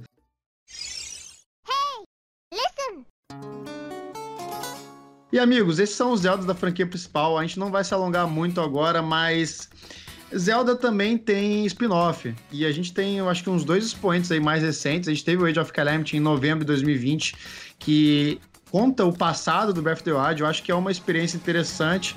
Eu sei que ele é do gênero Musou, que é um pouco complicado para algumas pessoas que não gostam muito, tipo o Marcinho, né? Apesar dele ser fã, ele não atura o gênero Musou. Eu vou dizer que eu experimentei e gostei, né? E também no Switch a gente teve o Cadence of Hyrule, que também é um jogo que se aproveita ali da franquia Zelda, só que ele é um jogo ritmo. Então, assim, é, a The Legend of Zelda não para só nesses jogos principais que a gente citou. Vocês têm algum jogo spin-off que vocês acham que vale a pena citar aqui pra galera? Cara, de spin-off eu só consigo lembrar nesses e recomendo demais. Cadence of Hyrule foi um jogo que também eu adorei, eu zerei acho que duas ou três vezes e Hyrule Warriors, o primeiro, apesar de ser tratado como um spin-off mesmo, literalmente fora de timeline e tudo mais, é um jogo feito para quem é fã da série Zelda. Você joga é, muito feliz, porque você se encontra com vários elementos da série.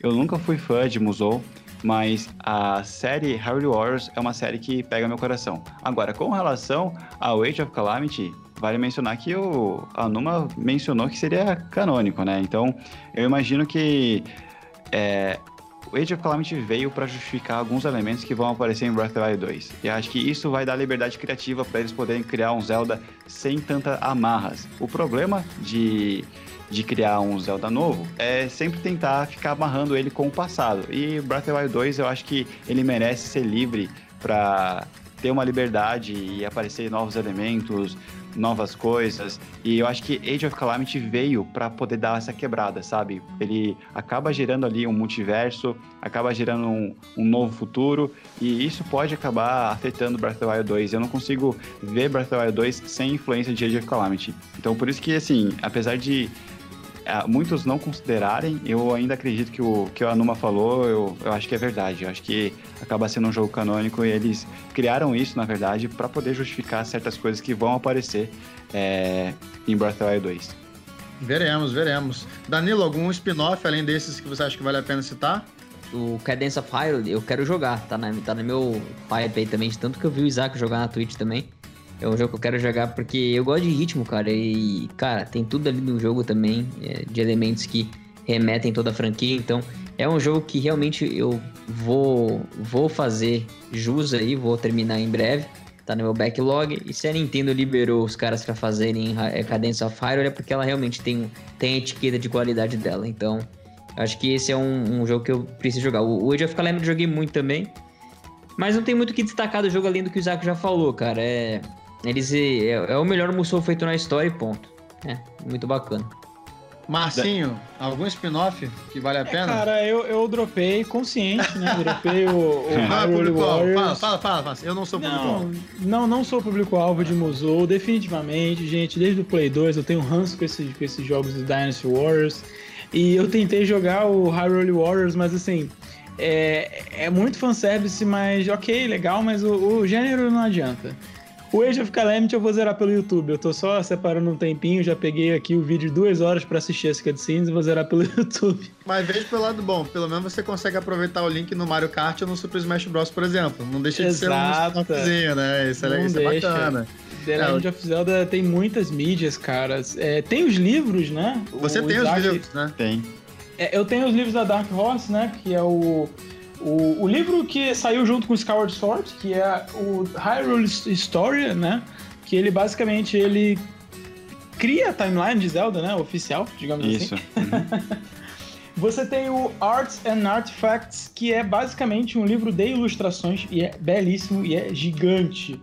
São só ilustrações de, de Zelda, eu tô com ele aqui na minha mão, é muito legal. E você tem o Hyrule Encyclopedia, que é literalmente uma enciclopédia de The Legend of Zelda.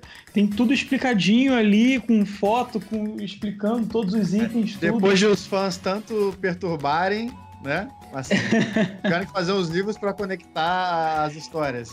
Sim, conectar, explicar. E, cara, se você gosta, é muito bacana. E, e esse Art and Artifacts também, porque eles têm muita arte conceitual, muita coisa que não foi utilizada nos jogos, é bem bacana.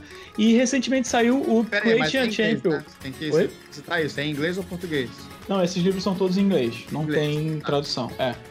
E, e saiu, o Isaac falou que é o Creating a Champion. que Eu Isso. dei mole de não ter comprado no- numa última promoção que teve, uma edição especial, dei mole demais. Que ele conta tudo sobre o Breath of the Wild, né? Desenvolvimento, história. É, ele conta vários detalhes e, Marcinho, é interessante, cara, que esse livro aí, Age of Calamity, ele foi todo escrito em cima desse livro, cara. É tipo assim, eu acho que a Nintendo lançou esse livro em 2018. É, e aí eu acho que a Koei Tecmo olhou pro livro e falou, o quê? Olha só quanta informação que a gente tem aqui, vamos trabalhar nisso. Aí eu acho que eles deveriam estar fazendo algum projeto ali, mostrado pra Nintendo, a Nintendo deu o sinal verde e os caras produzindo, porque o- eles pegaram boa parte do, de toda a criação ali da- das histórias, até mesmo o vilão, cara, o vilão do Age of Calamity, eles tiraram de uma ponta solta que tá escrito dentro do Create a Champion. Então, eles basearam totalmente ali no livro do Create a Champion, e é bem legal. Só que o Create a Champion, ele é assim, ele conta a história de Breath of the Wild, ele tem uma timeline gigantesca de tempo, ele explica que, por exemplo, o Ganondorf nunca mais, é, nunca mais surgiu nenhum Ganondorf, só na Era do Mito, e aí desde então nunca mais nasceu nenhum Guerreiro do Homem, então ele deixa várias pontas soltas, aí a gente começa a imaginar também aquele Ganondorf do trailer de Breath of the Wild 2, que a gente não sabe se é Ganondorf, mas meio que, tipo, eles estão contando no livro, né, tipo, não nasceu mais nenhum Guerreiro do Homem e tem um Gerudo do- enterrado, mumificado embaixo do castelo. Mas é, é um livro muito bom, eu recomendo. Eu, na verdade, eu tenho o livro tudo em versão digital. Eu comprei o Create a Champion numa promoção da Amazon. Ele tinha ficado por 39 reais, alguma coisa assim, digital. E aí depois um seguidor me presenteou com a coletânea, que é esses três que o Marcinho falou, que é a Enciclopédia, a Hero História e o, o terceiro lá, que eu esqueci o nome agora. É, um cara me presenteou com os três, só que ele me presenteou com a versão digital também. Então eu tenho todo digital. Eu leio no iPad, mas tá valendo também.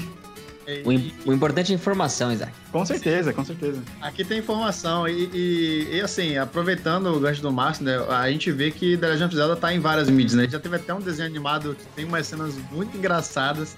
Depois vocês procurem no YouTube, mas não assistam não, tá? Só vejam as cenas porque eu acho que não vale a pena você assistir. Mas é isso, gente. É, é, é, já teve mangá, já teve desenho, já teve livro. Ia ter uma série pela Netflix, mas parece que mais. Graças a Deus foi cancelado. É, eu, eu, assim, eu vou falar que eu tava um pouco reticente com relação à série, né? O Link não fala, eu não sei como é que ia ser uma série do Link. Isso para mim, acho que é melhor ficar no jogo e no livro, né, galera? É, eu Mas... acho que, assim, só complementando com relação à série da Netflix, muita gente ficou meio dividida com relação a isso. Eu trouxe isso num bate-papo até no, no Bom Dia Nintendo. Teve até uma discussão no canal com relação a isso. E eu acho que a Nintendo ela poderia trazer uma série de Zelda, mas no que ela é, tem hoje, por exemplo, Hyrule Wars Age of Calamity tem duas horas de vídeo, cara. É tipo um filme, entendeu? Então, baseia nisso aí, boa. Mas uma live action não. Acho que daí. Não, mas não precisa nem ter link, cara. Conta a história do Ganondorf, por exemplo.